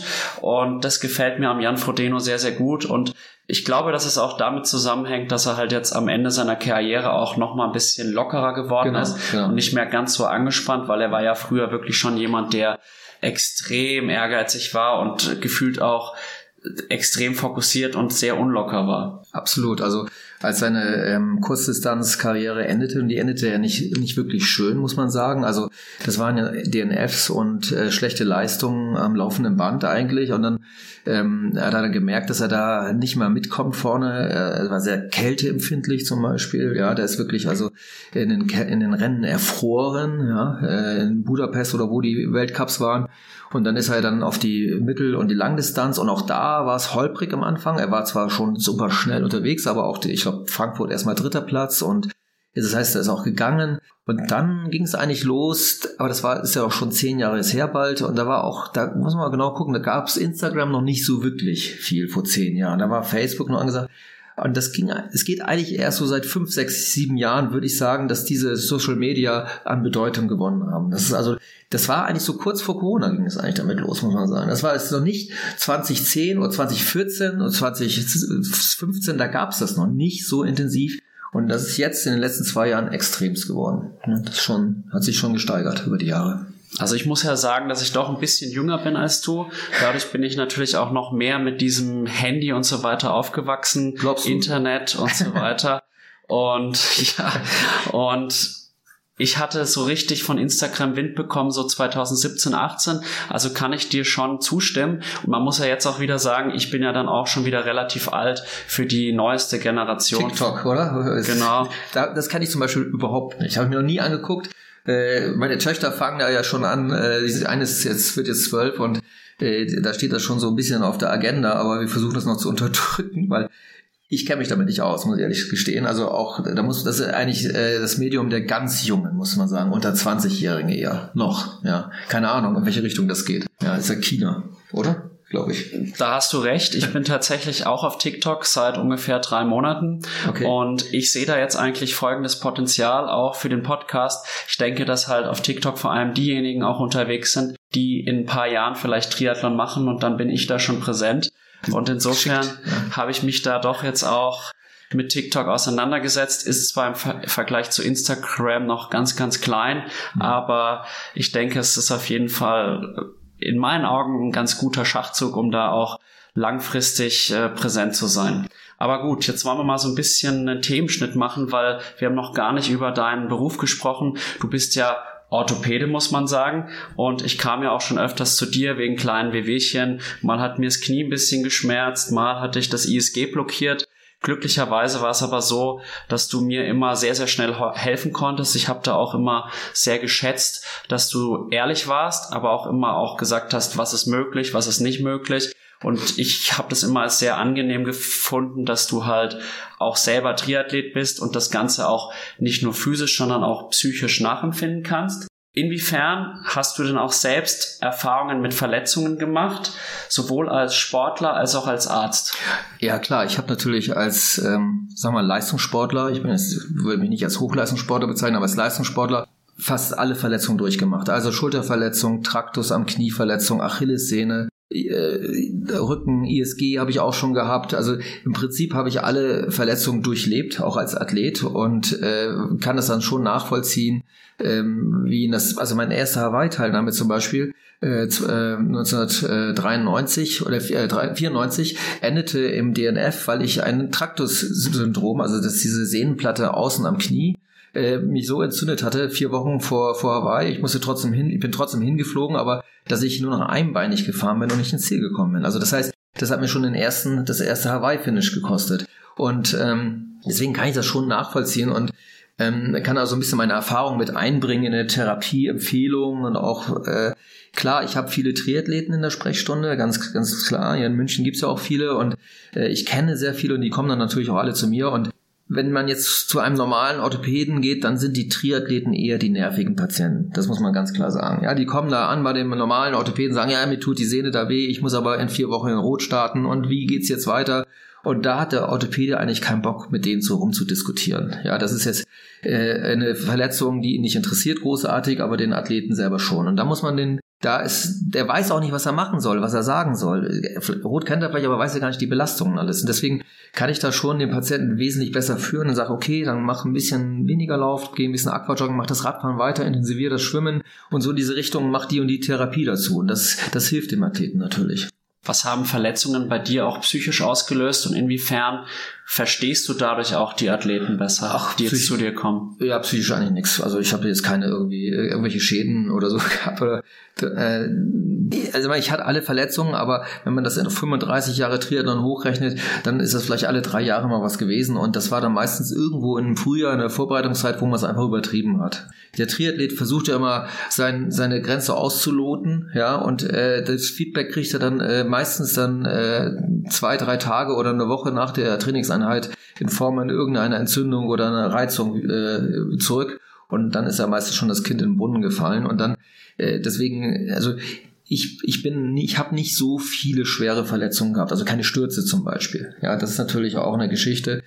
Ich habe eigentlich ähm, in meiner ganzen Karriere nur dieses Hawaii-Rennen abbrechen müssen mal und dann habe ich einmal ähm, in Regensburg hatte ich mich gemeldet zum Ironman auch und da bin ich eine, ein paar Tage vorher krank geworden und konnte nicht starten. Das sind eigentlich die Sachen, ähm, also Rennen, wo ich wirklich gesundheitsbedingt absagen musste. Sonst hatte ich das eigentlich nicht so oft. Ja, ich muss auch sagen, dass ich zumindest orthopädisch bisher Glück hatte. Ich meine, ich hatte jetzt vor einem Jahr kurz vor der Langdistanz in Almere ist auch ein bisschen übertrieben, glaube ich, mit dem Umfang beim Laufen. Und dann hatte ich da ja diese Schleimbeutelentzündung. Das war am Anfang sehr, sehr schmerzhaft. Ich habe es dann trotzdem irgendwie durchgezogen, wobei die Laufleistung leider nicht das war, was ich mir gewünscht habe. Und ich glaube auch, wäre diese Schleimbeutelentzündung nicht entstanden, hätte ich da mein Ziel unter zehn Stunden zu kommen auch tatsächlich erreicht, weil ich konnte ja dann drei Wochen eigentlich nicht laufen. Ich konnte halt noch Radfahren und schwimmen, aber bin dann eigentlich in diesen Marathon gegangen, ohne drei Wochen gelaufen zu sein. Und ich, es hat sich dann trotzdem noch eine Weile gezogen. Also ich hatte leichte Beschwerden, aber irgendwann hat sich dann doch gegeben, aber eigentlich auch dadurch, dass ich halt dann krank geworden bin weil ich halt da diese Nebenhöhlenentzündung hatte und zumindest aus orthopädischer Sicht war das eigentlich dann wiederum ein Segen, weil jetzt bin ich tatsächlich im Moment wieder komplett schmerzfrei und es schmerzt nichts. Sehr gut, sehr gut. Also man muss da schon auch unterscheiden zwischen den Profis und den Amateuren, ganz klar. Also wenn sich ein, ein Profi ähm, verletzt und äh, im Mai oder Juni und hat dann äh, die ganze Rennsaison vor sich und hat einen Ermüdungsbruch dann und hat keine, keine Einnahmen, ja, dann ist das natürlich psychisch und also eine ganz andere Belastung als der Amateurathlet, der eh noch nebenher arbeitet und äh, jede Zeit abzwackt für sein Training, wo eigentlich äh, ihm finanziell gar nichts passiert, bis auf vielleicht den Ausfall der, äh, der Rennkosten, ja, und ähm, dass er meist auch noch von der Versicherung wiederbekommt. Das ist ja eine rein mentale Geschichte eigentlich, ja. Das heißt, der, aber der, der Profiathlet, da habe ich auch sehr viele unter meinen Fittichen immer wieder, ja, also von alle, also die man so kennt, hier die Deutschen, die waren eigentlich alle schon hier und ähm, Und da, die haben dann meistens auch, dann, die, die sind dann wirklich, haben wirklich, also Ermüdungsbrüche zum Beispiel. Ja, also auch der Patrick Lange hat schon Ermüdungsbruch gehabt. Der Jan Frodeno hat zweimal Ermüdungsbruch gehabt. Dann hat er Unfälle gehabt und alles Mögliche. Das heißt, wenn dir das als 25-jähriger Athlet passiert, der, der, der Frodeno ist jetzt ein bisschen älter und hat, hat das natürlich weggesteckt, der hat seine Schäfchen im Trocknen, aber Maurice Clavé oder so, wenn ihm was passiert, dass er zwei Jahre nicht starten kann, dann kann er sich einen Job suchen, ja, weil der sonst kein Geld mehr hat. Ja, das ist eh schon schwierig für solche Athleten. Absolut. Gerade jetzt, wo du Maurice Clavel angesprochen ja. hast, da kam jetzt halt in letzter Zeit auch wenige wirklich gute Leistungen. Ja. Also 2022 war eigentlich eine schwarze Saison und 2023 auch. Aber auch gut, dass du es hier nochmal betont hast. Und ich glaube halt auch, bei mir war es jetzt halt letztes Jahr so, mir war bewusst, wenn ich da jetzt antrete, ich mache mir jetzt, glaube ich, nicht dauerhaft was kaputt. Ich glaube, hättest du gesagt, dass ich mir da was wirklich kaputt machen kann, wäre ich wahrscheinlich dann doch aus Vernunft nicht gestartet. Aber wie gesagt, ich konnte danach mich halt auch wirklich dann ausruhen. Der Profiathlet muss halt dann auch wieder schauen, wie finanziere ich mich jetzt in den nächsten Monaten. Ein Profiathlet muss auch topfit ins Rennen gehen, ja. Ich meine, äh, keine Ahnung, wenn er jetzt zum Beispiel in Mexiko beim, in Cozumel beim Ironman starten will, der muss einen Flug buchen, die Unterkunft buchen, das muss er alles bezahlen und hofft, dass er dann da noch Preisgeld bekommt und vielleicht noch einen Slot für Hawaii für, fürs Jahr darauf. So, jetzt hat er eine Verletzung, eine Achillessehnenreizung vier Wochen vorher. Kann nicht mehr richtig vernünftig laufen, Radfahren geht noch, aber die Leistung insgesamt mental ist er schon angeschlagen, ich kann nicht hundertprozentig äh, äh, starten. Was mache ich als Profi? Sage ich ab, ich bin nicht 100% fit. Einerseits braucht er diesen, dieses Rennen, um für nächstes Jahr schon äh, was äh, zu haben und auch das Geld zu verdienen. Auf der anderen Seite, wenn er dahin fährt und es geht alles in die Hose, hat er viel Geld in den Sand gesetzt. Ein Amateur, ja, ich fahre mal hin, ich kann das mit Urlaub verbinden, ich mache halt mit, ja. Und wenn es nicht geht, Mai, dann gehe ich halt das Rennen zu Ende und mach's irgendwie so. Ist mir wurscht. Ja, das ist ja, das ist der große Unterschied. Ja.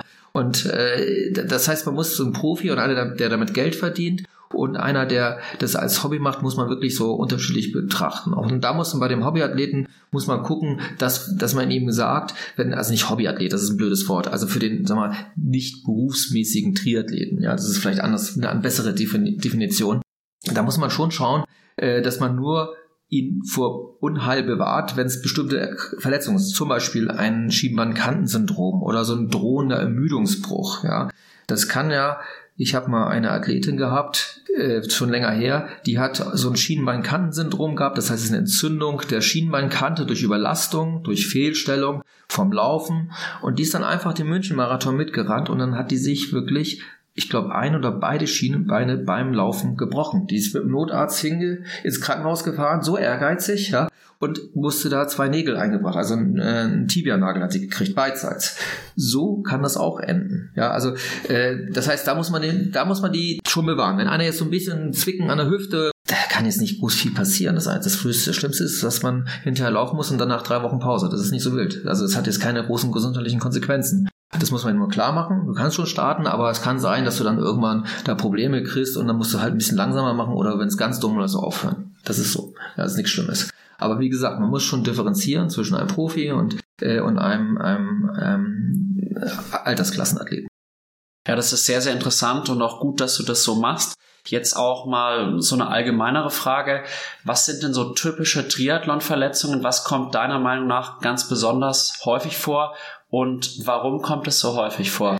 Also, das hat sich auch ein bisschen gewandelt. Dadurch, dass ähm, viele Triathleten ähm, erst mit 40 oder 45 mit dem Sport anfangen, ja, und vorher vielleicht Sport gemacht haben, ein bis zwei Stunden, vielleicht Fußball, Handball oder irgendwas anderes oder umgejoggt sind und dann plötzlich von heute auf morgen acht bis zehn Stunden machen oder sechs bis acht ist ja auch schon viel, muss man sagen, und dann vielleicht sogar noch mehr machen, äh, haben sich die Verletzungsmuster so ein bisschen ähm, äh, verändert, gewandelt. Also früher waren es wirklich so so Überlastungsschäden, es waren jüngere Leute und bei denen ist es immer schnell ausgeheilt. Das heilt ja bei einem 20-Jährigen ganz anders aus als beim 50-Jährigen. Das ist einfach so, der hat ein ganz anderes Regenerationsgewebe. Und ähm, und was auch viel, also was man, man kann ja von unten anfangen. Was ich am meisten sehe, sind eigentlich Ermüdungsbrüche. Ja, ich sehe extrem viel Ermüdungsbrüche. Ähm, das heißt, ein Ermüdungsbruch entsteht durch eine Disbalance von Belastung in Entlastung. Das heißt, der Knochen hat zu wenig Zeit, sich nach einer Belastung zu regenerieren. Ein Knochen ist nicht einfach ein Stück Holz. Ein Knochen ist wirklich ein Gewebe, was durch Ab- und Wiederaufbau immer wieder neu sich regeneriert.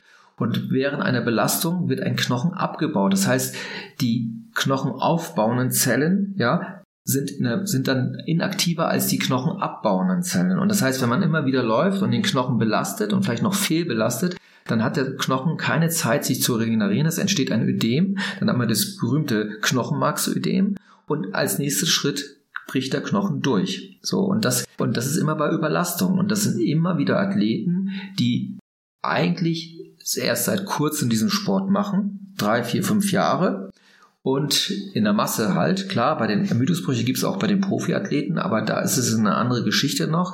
Die haben natürlich dann, die machen das schon länger, aber die versuchen auch da ihr Limit immer zu weiter verschieben und sind meistens dann auch noch wieder ein bisschen älter wie Jan Frodeno, der schon zwei, drei Ermüdungsbrüche hatte.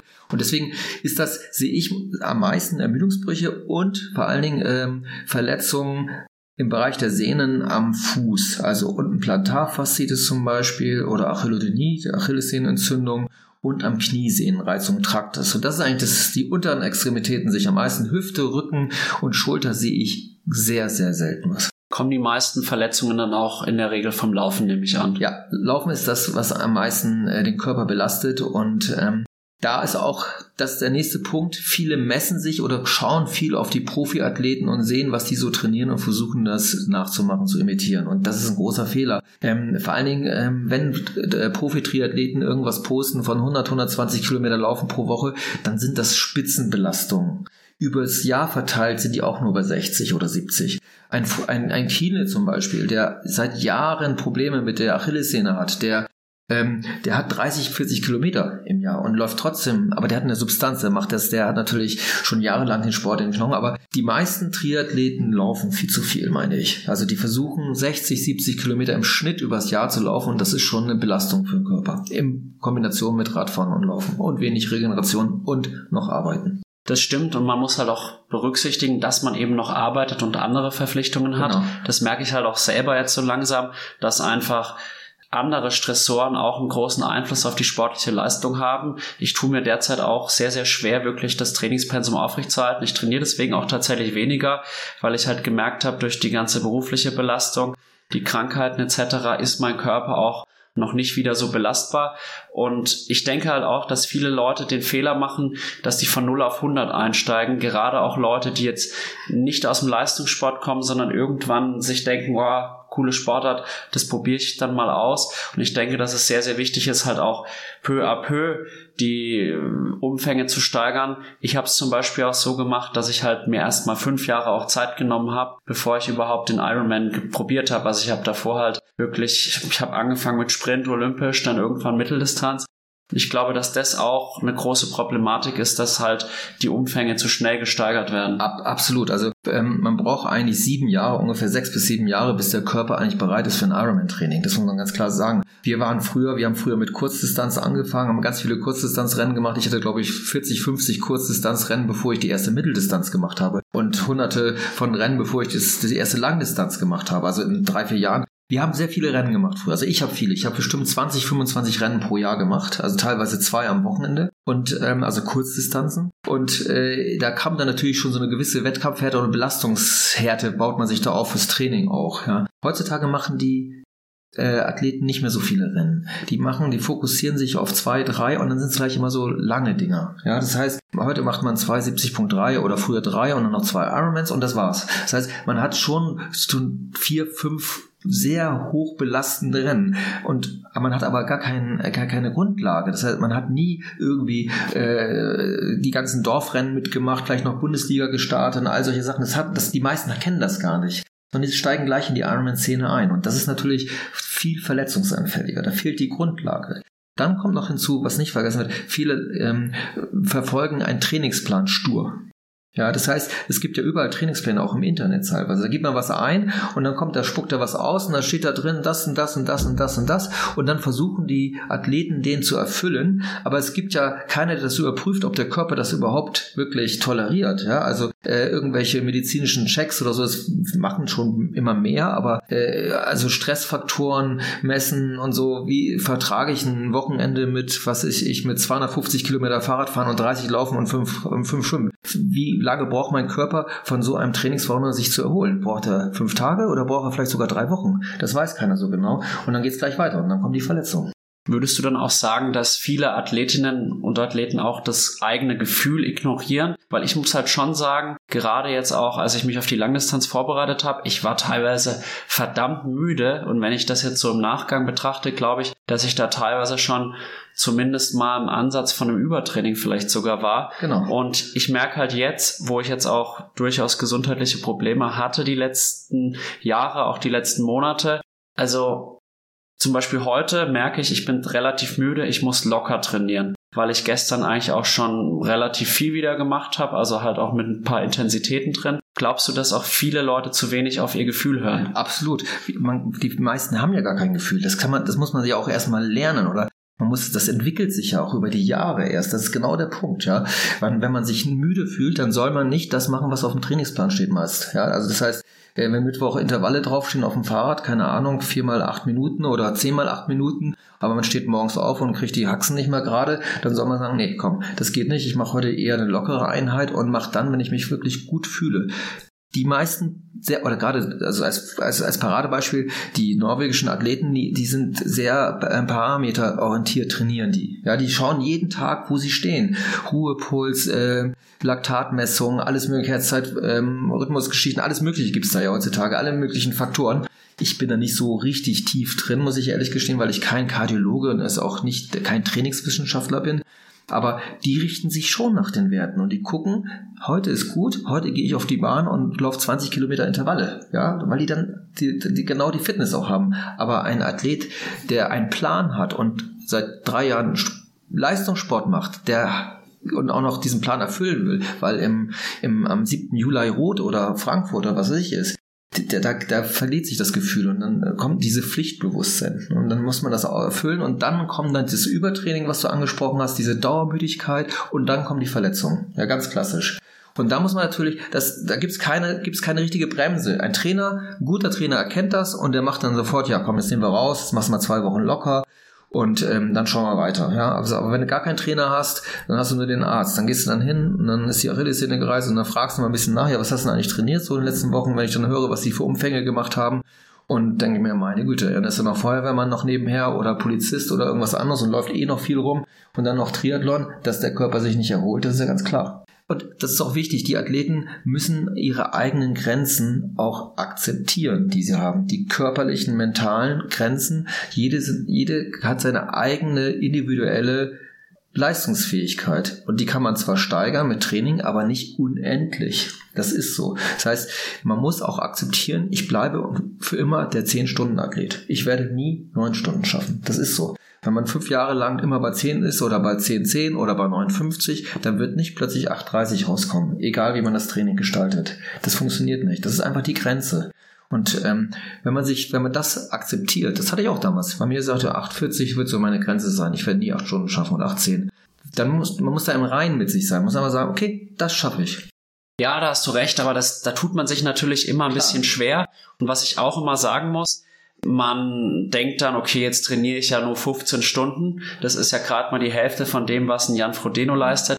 Wenn ich jetzt da 30 Stunden trainiere, dann kommt da bestimmt noch mal so die Leistungssteigerung. Aber was ich auch immer wieder beobachte, gerade bei Athleten, die in der Age Group extrem erfolgreich sind und dann den Schritt in den Profitum, ins Profitum einfach wagen, dass die dann auch zwar mehr trainieren, aber die Steigerung ist gefühlt dann immer minimal. Es sind dann vielleicht 10 Minuten und dann ist man halt anstatt 8,25 bei 8,15. Aber damit kannst du halt heutzutage bei einem normalen Ironman, es sei denn, es ist jetzt halt irgendwie Wales oder so oder Lanzarote, mit 8,15 kannst du eigentlich nicht mehr viel an Platzierungen reißen. Absolut. Also ähm, das ist ja, das ist ja nicht irgendwie definiert, wenn ich jetzt sage, ich bin jetzt Age Grouper und jetzt kaufe ich mir den Profi-Pass bei Ironman, jetzt bin ich sofort 20 Minuten schneller. Das ist ja Quatsch. Das Training, klar, kann sein, wenn man sagt, ich höre jetzt auf mein, mache nur einen Halbtagsjob oder höre auf zu arbeiten, vielleicht sogar, und mache jetzt professionell Triathlon, dann kann man das Training nicht in einem Jahr steigern und äh, sagen, jetzt bin ich plötzlich eine halbe Stunde schneller. Das funktioniert absolut nicht. Also das, äh, da braucht man Jahre für. Da braucht man Jahre, da braucht man viel Geduld. Und ähm, häufig macht man sogar einen Rückschritt am Anfang. Ja, dass dann ist man häufig verletzt oder dann, dann ist man plötzlich gar nicht viel schneller und das ist so, Also heutzutage ist es anders. Heutzutage muss man eigentlich schon in der Jugend irgendwo in einem Kader sein. Ja, man muss schon international stark sein, gut sein bei den Junioren und dann im, ähm, in, in den U23 muss man da auf den Kurzdistanzen schon mit vorne mitspielen, wenn man dann später auf der langen Distanz auch mitspielen will. Sonst hat man keine Chance. Und ähm, ich glaube, die sterben auch aus zu den Leuten, die nie diese Kadergeschichte gemacht haben oder äh, und dann so äh, ihren Triathlon machen und dann auf Profi gehen. Die, die, ich weiß nicht, ob die wirklich damit rechnen, dass sie irgendwo mal ganz vorne landen. Das glaube ich eigentlich auch gar nicht. Also das ist, das ist sehr schwierig, da so, man kann das fast Quereinsteiger nennen, wenn man nicht aus dem Juniorenbereich, aus der Kurzdistanzszene kommt, dann hat man da eigentlich gar keine Chance heute. Das sieht man ja immer mehr bei den Rennen, bei den 70.3 Rennen äh, die richtig guten, die sind auch auf der Kurzdistanz super schnell, ja, und die setzen das auf der Mitteldistanz einfach um, das gleiche Tempo fast. Also das ist minimal langsamer als äh, auf der olympischen Distanz, die Mitteldistanz. Und das geht auf der Langdistanz in die ähnliche Richtung. Ja, das ist also ein 45er Schnitt äh, über 180 Kilometer ist früher keiner auf der Kurzdistanz gefahren. Das fahren die auf 180 Kilometer und ein 230 Marathon, das ist ja, was ist das für ein Schnitt? 325 oder sowas? Ich weiß es nicht auswendig. Ich weiß es auch nicht auswendig. Also 230, 35 Minuten, äh, das ist 33, 35 Minuten ungefähr, 36, 335er Schnitt ist das, ja. Das ist schon eine abartig schnelle Zeit. Ja, also das, äh, das, äh, das ist ja eine 1,15 mit auf die Mitteldistanz und da hat man früher Mitteldistanzen mitgewonnen. 1,12, vielleicht 1,13, 1,14. Aber trotzdem, man muss diese Grundschnelligkeit haben. Und ein Patrick Lange, der zwar auch nicht, das sind, die sterben aus. Die Patrick Langes sterben aus. Da kommen die Blumenfels und wie sie alle heißen und die, ähm, äh, diese Kurzathleten und die, die in zehn Jahren ist das eine andere Welt. Da sind die nochmal eine Ecke schneller, glaube ich, definitiv. Also ich habe auch im Moment den Eindruck, dass natürlich diese ganzen Leute, die in den 80ern geboren sind, wie jetzt eben Kienle, Lange, Frodeno, ja. dass die verdammt lange diese Sportart geprägt haben und wirklich krass waren. Und ich habe so den Eindruck, dass so meine Generation, also ich bin ja jetzt Anfang 30, 31 Jahre alt, da haben es wenige wirklich an diesen großen drei vorbeigeschafft, aber jetzt ist halt eine Generation, ich nenne es jetzt mal so ab 96, 97 bis 2000, die jetzt, glaube ich, da in neue Sphären auch vorstößt. Die sind jünger, die sind jünger geworden. Also ähm, äh, vor zehn Jahren waren die Ironman-Sieger und die Top-Leute immer so zwischen 30 und 35 und jetzt sind sie zwischen 24 und 30, also locker fünf bis acht Jahre jünger weil die eben schon komplette Athleten sind und schon seit dem zwölften Lebensjahr Triathlon in Reinform, in professioneller Form eigentlich machen. Also auch die Norweger zum Beispiel, die sind äh, ich weiß nicht, oder mit 15 haben die angefangen, mit 16, aber professionell. Also wirklich komplett fokussiert auf Triathlon. Und ähm, das Gleiche passiert ja in den, in den ganzen anderen Kaderathleten. Der einzige Unterschied ist halt, dass die Norweger denen offen gelassen werden, ob sie es äh, und können beides machen, können Langdistanz, Mitteldistanz und Olympische machen. In Deutschland ist es halt vorgeschrieben, da darfst du halt nichts anderes machen als nur Kurzdistanz, was ich für einen Fehler halte, aber ist ein anderes Thema. Aber dadurch äh, sind die Athleten immer jünger, machen natürlich ihre Kurzdistanzkarriere ist nicht mehr ganz so lang. Die ist dann mit 23, 24 hört die auf und dann rutschen die sofort auf die Mittel- und die Langdistanz. So läuft das heute. Das Kuriose ist halt in meinen Augen auch, ich glaube, dass auf dieser ganzen Kurzdistanzszene das durchschnittliche Niveau nochmal deutlich krasser ist, was man ja dann auch daran sieht, wenn Justus Nieschlag, der kommt quasi von der Kurzdistanz direkt auf die Mitteldistanz und dominiert dort gleich mit und ist wahrscheinlich einer der Podiumskandidaten. Aber auf der Kurzdistanz lässt sich halt in meinen Augen viel weniger Geld verdienen und auf Mittel- und Langdistanz wo ja eigentlich das Niveau schlechter ist, verdient man eigentlich im Triathlon noch am ehesten Geld. Das finde ich eigentlich sehr, sehr kurios, muss ich wirklich fast sagen. Ja, aber ähm, fünf, es gibt, es gibt kaum einer, der fünfmal einen Weltcup hintereinander gewonnen hat. Ja, das heißt, da ist da geht's um Sekunden. Das sprich, äh, da kommt es auf Tagesform an und äh, auf den Kurs so ein bisschen und auf das Schwimmen. Das ist, da hängst du, da hängst schon mit dem Startsprung, geht's schon los. Ein bisschen weniger in eine falsche Welle gesprungen und du hast schon zwei Meter Rückstand zum ersten, dann kommst du nicht mehr in die Gruppe vorne rein und dann hängst du 30 Sekunden hinterher und das fährst du nie wieder zu. Das heißt, äh, da sind die Fehler, die, die, die, die Einflussnahme auf das Rennen äh, durch kleine Mini-Fehler sind extrem. Dadurch ist immer ein anderer Sieger. Es ist jedes, es sei denn, es ist einer so ein Dominator wie der Yi oder so, der immer dann vorne, vielleicht wenn er Glück hat, wenn er, wenn er auch Glück haben muss, aber wenn der vorne absteigt, dann rennt er allen davon. Oder auch ein Blumenfeld, wenn er top fit ist. Aber jetzt kommen schon wieder andere. Hauser und wie sie alle heißen, die sind auch plötzlich schnell auf der, das heißt, es sind andere Sieger. Aber auf der 70.3 Da, da brauchst du auch diese Geschwindigkeit, aber erstmal ist die Konkurrenz wesentlich kleiner. Das muss man schon sagen. Also dieses Feld beim Weltcup von diesen 40 Athleten ist extremst kompakt und da können 20 Leute gewinnen. Beim, bei der 70.3 sind es vier oder fünf oder sechs, vielleicht mehr nicht. Mehr können da nicht gewinnen. Beim Ironman sind es auch nur drei, vier. Das heißt, da ist das schon irgendwie anders. Und der Justus Nieschlag, klar, der macht aber auch 25 Stunden pro Woche. Der hat halt praktisch das, das Trainingspensum eines Langathleten. Ja, und der geht dahin. Ob der nun 40 Kilometer oder 90 schnell fährt, das ist dem wurscht. Ja, der fährt das gleiche Tempo. Vielleicht ein kmh langsamer. Ein bisschen. Der geht nach Puls oder nach Watt und schaut sich das dann an, macht ein bisschen langsamer und dann rennt er los. Aber der hat auch gesagt, er hat ganz schön gelitten zum Schluss beim Iron, äh, bei den 21 Kilometern. Letztes Jahr hat er, glaube ich, in Kraichgau gewonnen. Gegen den Funk hat er da gewonnen. Und da hat er, hat er ganz schön gelitten, die letzten fünf Kilometer. Das ist auch für die lang, aber gelitten heißt bei dem beim 340er oder 330er Schnitt. Ja, das ist Leiden bei denen. Das ist so. Und man muss halt auch sagen, dass durch diesen Speed, den die mitbringen, selbst wenn die abkacken, haben die halt immer noch diesen Grundspeed. Und genau. wenn die abkacken, laufen die halt immer noch relativ schnell. Deutlich unter vier Minuten. Deutlich, ja. Das ist also auf einer, auf einer, auf einer Mitteldistanz. Bei einer Langdistanz laufen sie nur noch 4,10. Nur noch. Ja, das ist halt so. Aber das trotzdem ist, das macht das ja alles interessant. Also äh, ich finde es ja schön, auch wenn, wenn dann immer wieder neue Athleten da reinkommen und dann das beleben und dann auch plötzlich wie dann kommt da irgendein so Kurzathlet oder so ein Weltcup-Athlet und haut da alle weg und dann das, das ist auch, das macht den Sport auch aus. Das ist voll interessant. Also da kann man nur applaudieren und ich finde es gut. Wenn der Justus Niedschlag, wenn der jetzt, der muss halt Verletzungen, der ist ja sehr verletzungsanfällig. Das ist ein großes Problem. Ja, deswegen ist er auch so ein bisschen, glaube ich, auch aus der DTU ausgeschieden, weil er unzuverlässig ist von seinem Körper her, was halt sein, seine große, seine, seine große Schwäche ist und dadurch Mai, ist wie es ist, aber es ist eine sehr interessante Szene eigentlich. Also es, gerade jetzt macht sich das wieder, in den letzten zwei Jahren ist alles sehr interessant geworden, finde ich. Deswegen verfolge ich auch den Sport noch weiterhin und gucke mir eigentlich fast alles an, was es irgendwie so gibt, versuche es irgendwie mitzunehmen und zu lesen und bin da deswegen auch noch so ein bisschen in der Szene drin.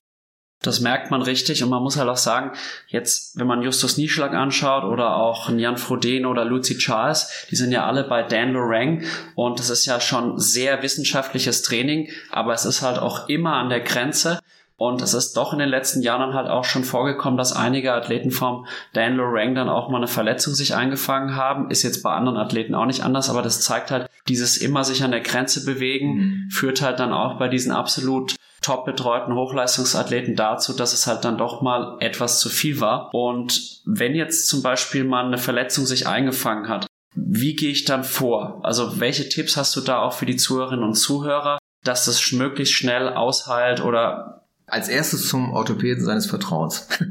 also ja, also äh, es gibt ja verschiedene Verletzungsformen. Ja, das ist also die eine Verletzungsform ist, wenn man sich verletzt, richtig. Also man knickt um. Klar, da muss man erstmal zum Arzt das röntgen lassen, abklären, dass das nicht kein Knochen gebrochen ist. Wenn man jetzt aber zum Beispiel eine Verletzung hat, ich gehe jetzt mal nur auf die unteren Extremitäten ein, dass die Achillessehne anfängt zu schmerzen. So klassisch. Man läuft und plötzlich merkt man so nach fünf, sechs Kilometern, hm, die Achillessehne tut weh. Ich wollte eigentlich 15 laufen ziehe ich das jetzt durch oder kürze ich ab oder höre ganz auf? Da würde ich fast aufhören. Da würde ich eher diesen Lauf abbrechen und würde dann sagen, okay, ich laufe jetzt ganz langsam zurück und versuche die Achillessehne zu beruhigen, dehnen Übungen machen, zwei Tage Pause machen, kein Laufen. Einfach, damit sich es wieder beruhigt. Weil wenn sowas chronifiziert, dann dauert es schnell mal sechs, acht Wochen. Und dann nur wegen vielleicht fünf oder acht Kilometer länger laufen. Das ist ganz klar. Das heißt, Achillessehne zum Beispiel oder auch der Traktus, ganz klassisch hier außen, dieser Traktus am Knie. Ähm, auch da sollte man sofort aufhören, damit sich das Gewebe nicht weiter reizt und dass man das sofort mit Eis behandelt, ein bisschen dehnt und wirklich zwei, drei Tage Pause macht. Und wenn man im Alltag und es keine Beschwerden mehr hat und es, wenn man draufdrückt und es tut nicht mehr weh, dann kann man ja nochmal probieren loszulaufen. Wenn es dann verschwunden ist, dann ist es gut, dann hat man Glück gehabt. Wenn es dann noch weh tut, dann sollte man wirklich sich da zum Arzt begeben und vielleicht, dass der einem eine Physiotherapie aufschreibt oder irgendwas noch, dass man anschaut, ob da irgendwas äh, biomechanisch eine Fehlstatik ist oder irgendwas in diese Richtung. Und was ich immer empfehle, ist, unbedingt Laufanalysen zu machen. Definitiv. Gerade wenn man beim Laufen immer wieder irgendwelche äh, äh, Verletzungen, Überlastungsschäden hat, dann sollte man einfach mal gucken, ob nicht nur der Schuh vielleicht nicht richtig ist, sondern ob die Hüfte absickt oder ob das äh, absickt oder das Knie einknickt oder irgendwas. Das ist also eine, so eine Laufanalyse, wo ab dem Becken alles analysiert wird. Das ist ganz wichtig. macht auf jeden Fall Sinn. Und ich muss sagen, ich hatte da bisher zum Glück keine Probleme, aber ich merke halt schon auch Unterschiede zwischen den einzelnen Laufschuhen. Beispielsweise mit meinem, ich nenne es jetzt mal Trainingsschuh, da habe ich eigentlich überhaupt gar keine Probleme, äh, weil ich manchmal so ein bisschen Probleme habe äh, an der Innenseite vom linken Fuß, weil ich da so ein bisschen immer einknicke. Da ist mein Trainingsschuh sehr, sehr gut, aber ich sag jetzt mal so, mein Carbon-Schuh, wenn ich den jeden Tag laufen würde, glaube ich, müsste ich hier ziemlich schnell wieder bei dir vorstellig werden. Ja, das ist richtig. Ich laufe ja auch fast alle Schuhe, die es so gibt. Äh, Nike Airfly und ähm, die von Saucony habe ich auch mit, äh, mit einer Carbonsohle. Ich weiß die Namen jetzt nicht mehr alle auswendig, aber ähm, auch von äh, Hoka. Äh, die sind schon sehr unterschiedlich, die Schuhe. Und gerade die Nike-Schuhe muss man aufpassen, die sind auch sehr instabil. Ja. Also da muss man eigentlich fast ein Vorfußläufer sein. Ich habe zwei, drei bekannte Athleten, die sagen, sie können nur mit diesem Schuhbock laufen, haben gar keine Probleme mehr mit damit. Das ist natürlich selten, aber wenn man jetzt wirklich nur den Alpha Fly läuft, und da muss man schon echt ganz, ganz, ganz sauber laufen. Also man darf äh, keine mechanischen oder statischen, biomechanischen äh, Fehlstellungen haben, dass man mit diesem Schuh laufen kann. Ich glaube zum Beispiel, dass die Norweger den, dies, deswegen diesen Schuh auch ausgewechselt haben, ähm, weil die da Probleme bekommen haben. Vor allen Dingen, der ist ja auch im Weltcup. Da müssen die viele Kurven rennen, ja, also Wendepunkte und da ist so ein Alpha-Fly einfach zu instabil. Da rutschen die so, knicken vielleicht sogar leicht um oder die haben eine Instabilität und äh, die verletzen sich dann auch damit. Also sie haben auch Probleme. Deswegen ist, glaube ich, der zum Beispiel bei Blumfeld ist er frühzeitig auf den ASICS erstmal umgestiegen. Der hat sich, der, der, der, der nimmt sich schon den schnellsten Schuh. Ich, der, also ich glaube, dass der Alpha Fly einer der schnellsten Schuhe überhaupt ist. Also der, aber wenn du damit die, die Verletzung einfängst, dann bringt dir das auch nichts. Ja? Das heißt, du musst da schon irgendwo einen Kompromiss ähm, ähm, machen und man sollte aber auch die Wettkampfschuhe im Training wirklich laufen und nicht nur im Wettkampf, weil dann kann das sein, dass man sich im Wettkampf dann verletzt. Das stimmt. Ich habe mich dann auch vor der Langdistanz entschieden, einfach einen normalen genau. Schuh zu nehmen, weil ich einfach gedacht habe, mit dem, also mit dem Carbon-Schuh werde ich die Technik nicht aufrechterhalten. Das habe ich auch schon bei den Mitteldistanzen gemerkt, dass einfach die Lauftechnik ab Kilometer 15 echt eine Katastrophe war weil man halt dann so in der Ermüdung ist. Aber da dachte ich mir, gut, das sind nur sechs Kilometer, aber wenn ich dann quasi fast 30 Kilometer gelaufen wäre mit einem Schuh, mit dem ich einfach nicht gut laufe, dann wäre das, glaube ich, eine bittere Geschichte geworden. Genau das ist das ja. Man muss immer ehrlich zu sich selber sein. Also es bringt nichts, irgendwie den schnellsten Schuh zu kaufen und dann äh, kann man damit irgendwann gar nicht mehr laufen, weil die Füße wehtun und weil man viel langsamer wird und sich noch verletzt. Also das ist schon ähm, ein wichtiger Aspekt. Absolut. Jetzt haben wir über viele Verletzungen gesprochen und wie kann ich denn auch präventiv agieren? Welche Rolle spielt da vielleicht auch Physiotherapie, Osteopathie und vielleicht auch welche Bedeutung hat Regeneration? Also wie wichtig ist Regeneration und wie regeneriere ich auch ausreichend? Ja, das ist natürlich für einen arbeitenden Menschen eben genau das Problem. Erstmal brauchen wir die Zeit zur Regeneration. Ne? Das ist Punkt eins. Und dann ähm, neben dem Triathlon, dem Radfahren, Schwimmen und Laufen sollte man natürlich auch andere Ausgleichssportarten oder Krafttraining zum Beispiel, ja, Dehnübungen, ähm, das wäre, das ist eigentlich sehr wichtig. Ja, das heißt, gerade wenn man ein bisschen älter ist, 40, 50 Jahre, dann sind diese diese ähm, Ausgleichsgeschichten und die Stabilisierungsgeschichten, Kraft, Krafttraining sehr, sehr, sehr wichtig. Ja. Äh, regenerativ ja, da gibt's ja alles Mögliche. Ich meine, das kann man alles nachlesen. Da gibt's ja äh, kann man in die Sauna gehen, schlafen, das ist ganz wichtig eigentlich immer, dass man gut schläft. Dann gibt's diese, diese Unterkühlungshosen und was es da alles gibt. Da gibt's ja alles Mögliche. Aber ähm, ich glaube, das, das größte Problem ist einfach auch ein Stress, ist der Stress. Ja, man muss Stress irgendwo abbauen wenn man einen stressigen Beruf hat. Ähm, ich zum Beispiel bei mir ist, also zum Beispiel wie heute oder gestern, da bin ich vom Kopf her am Limit. Und ich glaube nicht, dass ich irgendwo das ist witzig. Ich habe so eine Garmin-Uhr, die zeigt mir immer an, wie mein Erholungsstatus ist. Und teilweise kriege ich dann plötzlich Nachmittags eine Mail, Ihr Erholungszeitraum hat verzögert sich hier in der Sprechstunde. Das heißt, die Uhr merkt, dass mein ganzer Körper unter Stress steht, weil ich viel um die Ohren habe und dann sollte man sein Training natürlich anpassen. Also ich glaube, Stress ist das, das größte Problem. Also wenn man Stress abbauen kann, dann hat man auch viel, kann man gute Regeneration oder bessere Regeneration, meine ich. Das kann ich nur bestätigen. Also bei mir ist es teilweise so, ich habe halt am Dienstag immer acht Stunden Sport am Stück Und ich sage ganz ehrlich, Sportunterricht ist anstrengender als Deutschunterricht. Und da bin ich immer auf Achse und da kriege ich auch des Öfteren die Nachricht, ihre Erholungszeit hat sich verzögert. Genau. Und mir geht's dann auch häufig so, an dem Dienstag bin ich mental so durch, dass es schon eher ein Aufraffen ist dann für den Sport. Es ist nicht so, dass ich am Dienstag immer viel Lust habe. Und teilweise ist es aber dann auch so an einem Wochenende, wo ich dann meinetwegen morgens drei Stunden radeln war, aber mich dann den restlichen Tag irgendwie auf die Couch fläze, dann kommt am Abend sogar die Nachricht, Erholungszeit verkürzt, obwohl ich an dem Tag mich sportlich und, belastet habe. Und hat. Höchstform kommt dann manchmal auch noch, ja. Höchstform zeigst du auch noch an. Nee, ist richtig, das stimmt schon, ja. Das ist, genau, das ist die Regeneration. Das ist einfach nur, da braucht man jetzt gar nicht groß irgendwie nachhelfen mit irgendwelchen Mittelchen. Das reicht schon einfach die mentale Ruhe, die mentale Ruhe, die den Körper oder die mentale, der mentale Stress stresst den Körper. Ganz klar. Ja, und in dem Sinne würde ich auch sagen, liebe Zuhörerinnen und Zuhörer, achtet auch auf eure Regeneration. Wir sind jetzt langsam am Ende des Podcasts angelangt. Ich habe aber noch zwei Fragen. Du hast jetzt seit vielen Jahren den Triathlonsport betrieben, das Ganze auch, würde ich sagen, 25, 30 Jahre lang leistungssportlich betrieben. Merkst du denn irgendwelche Abnutzungserscheinungen? Hast du so das Gefühl, dass du früher zu viel gemacht hast? Hm, das weiß ich nicht, ob ich zu viel gemacht habe. Also vom Körper selber nicht. Also klar, ich habe zwei, drei kleine Wehwehchen, die vielleicht hätte ich auch bekommen, wenn ich nicht den Leistungssport gemacht hätte oder wenn ich Fußball gespielt hätte, hätte ich vielleicht mehr Schäden.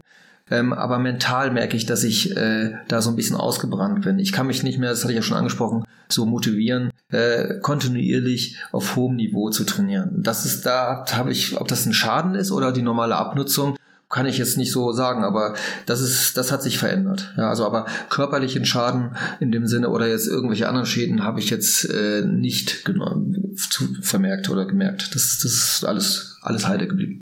Da kannst du dich glücklich schätzen. Ich weiß jetzt halt natürlich auch nicht, ob du Bekannte hast, die jetzt irgendwelche Abnutzungserscheinungen haben.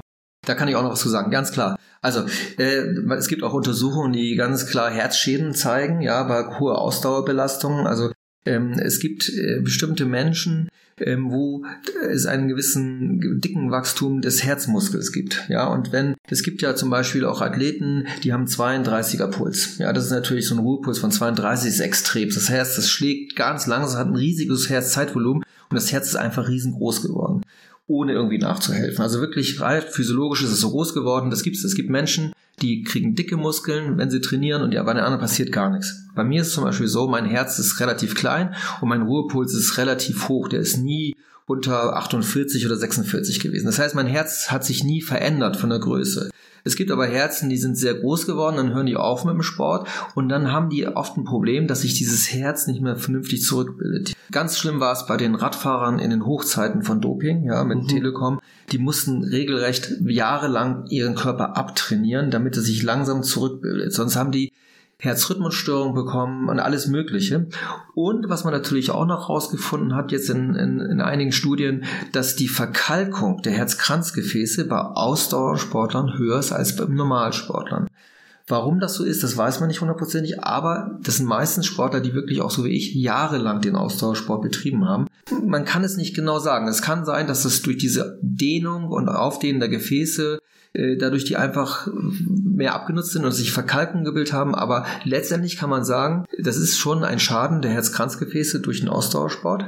Und es gibt viele, ähm, ich kenne auch einige Triathleten, auch Top-Triathleten, die Herzrhythmusstörungen äh, bekommen haben durch diesen Ausdauersport. Wie das jetzt kardiologisch zu erklären ist, das kann ich jetzt nicht sagen. Ich bin kein Kardiologe, das untersucht man auch. Aber da sollte man schon achten, gerade wenn man irgendwie so längere Zeit seinen Ausdauersport gemacht hat, dass man sich kardiologisch da immer wieder abchecken lässt. Aber die Sportler haben eine höhere Durchschnittslebenserwartung als die Nichtsportler. Das ist ja schon mal gut, dass wir Sportler zumindest eine längere Lebenserwartung Im haben Schnitt, als der Nichtsportler. Ja. Aber auch interessant, dass es trotzdem auch bei manchen Athleten dann diese Schäden gibt. Auf jeden Fall werde ich jetzt aufgrund unseres Podcasts mal einen Kardiologen hier einladen. Ist, glaube ich, auch ganz interessant, dann einen wirklichen Experten in dem Bereich. Wenn du jetzt nochmal 20 wärst, und das ist wirklich meine letzte Frage, würdest du dich dann nochmal für eine Ironman oder Triathlon-Karriere entscheiden? Wenn ich die Uhr zurückdrehen könnte, würde ich das so machen. Sehr schön. Ich glaube, das ist das perfekte Schlusswort. Dann danke ich dir, Uli, dass du dir heute die Zeit genommen hast. Das war ein super interessanter Podcast und ich hoffe, dass, es, dass er euch auch gut gefällt. Und ja, wir bleiben in Kontakt und vielleicht hast du ja Lust, bei einem anderen Podcast nochmal wiederzukommen. Ja, gerne. Hat mir sehr viel Spaß gemacht und vielen Dank, Alexander.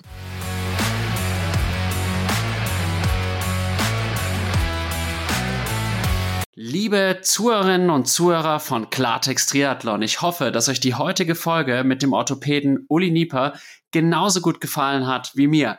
Ich habe den Podcast mit Uli sehr genossen und ich fand es total spannend, Einblicke in die Triathlon-Welt der 90er und 2000er Jahre zu bekommen. Wenn ihr meinen Podcast und meine Arbeit unterstützen wollt, freue ich mich übers Spenden auf Red Circle oder PayPal oder natürlich über positive Bewertungen auf Spotify, Apple Podcasts und Co. Ich wünsche euch weiterhin viel Spaß beim Zuhören und bis ganz bald. Euer Alex von Klartext Triathlon.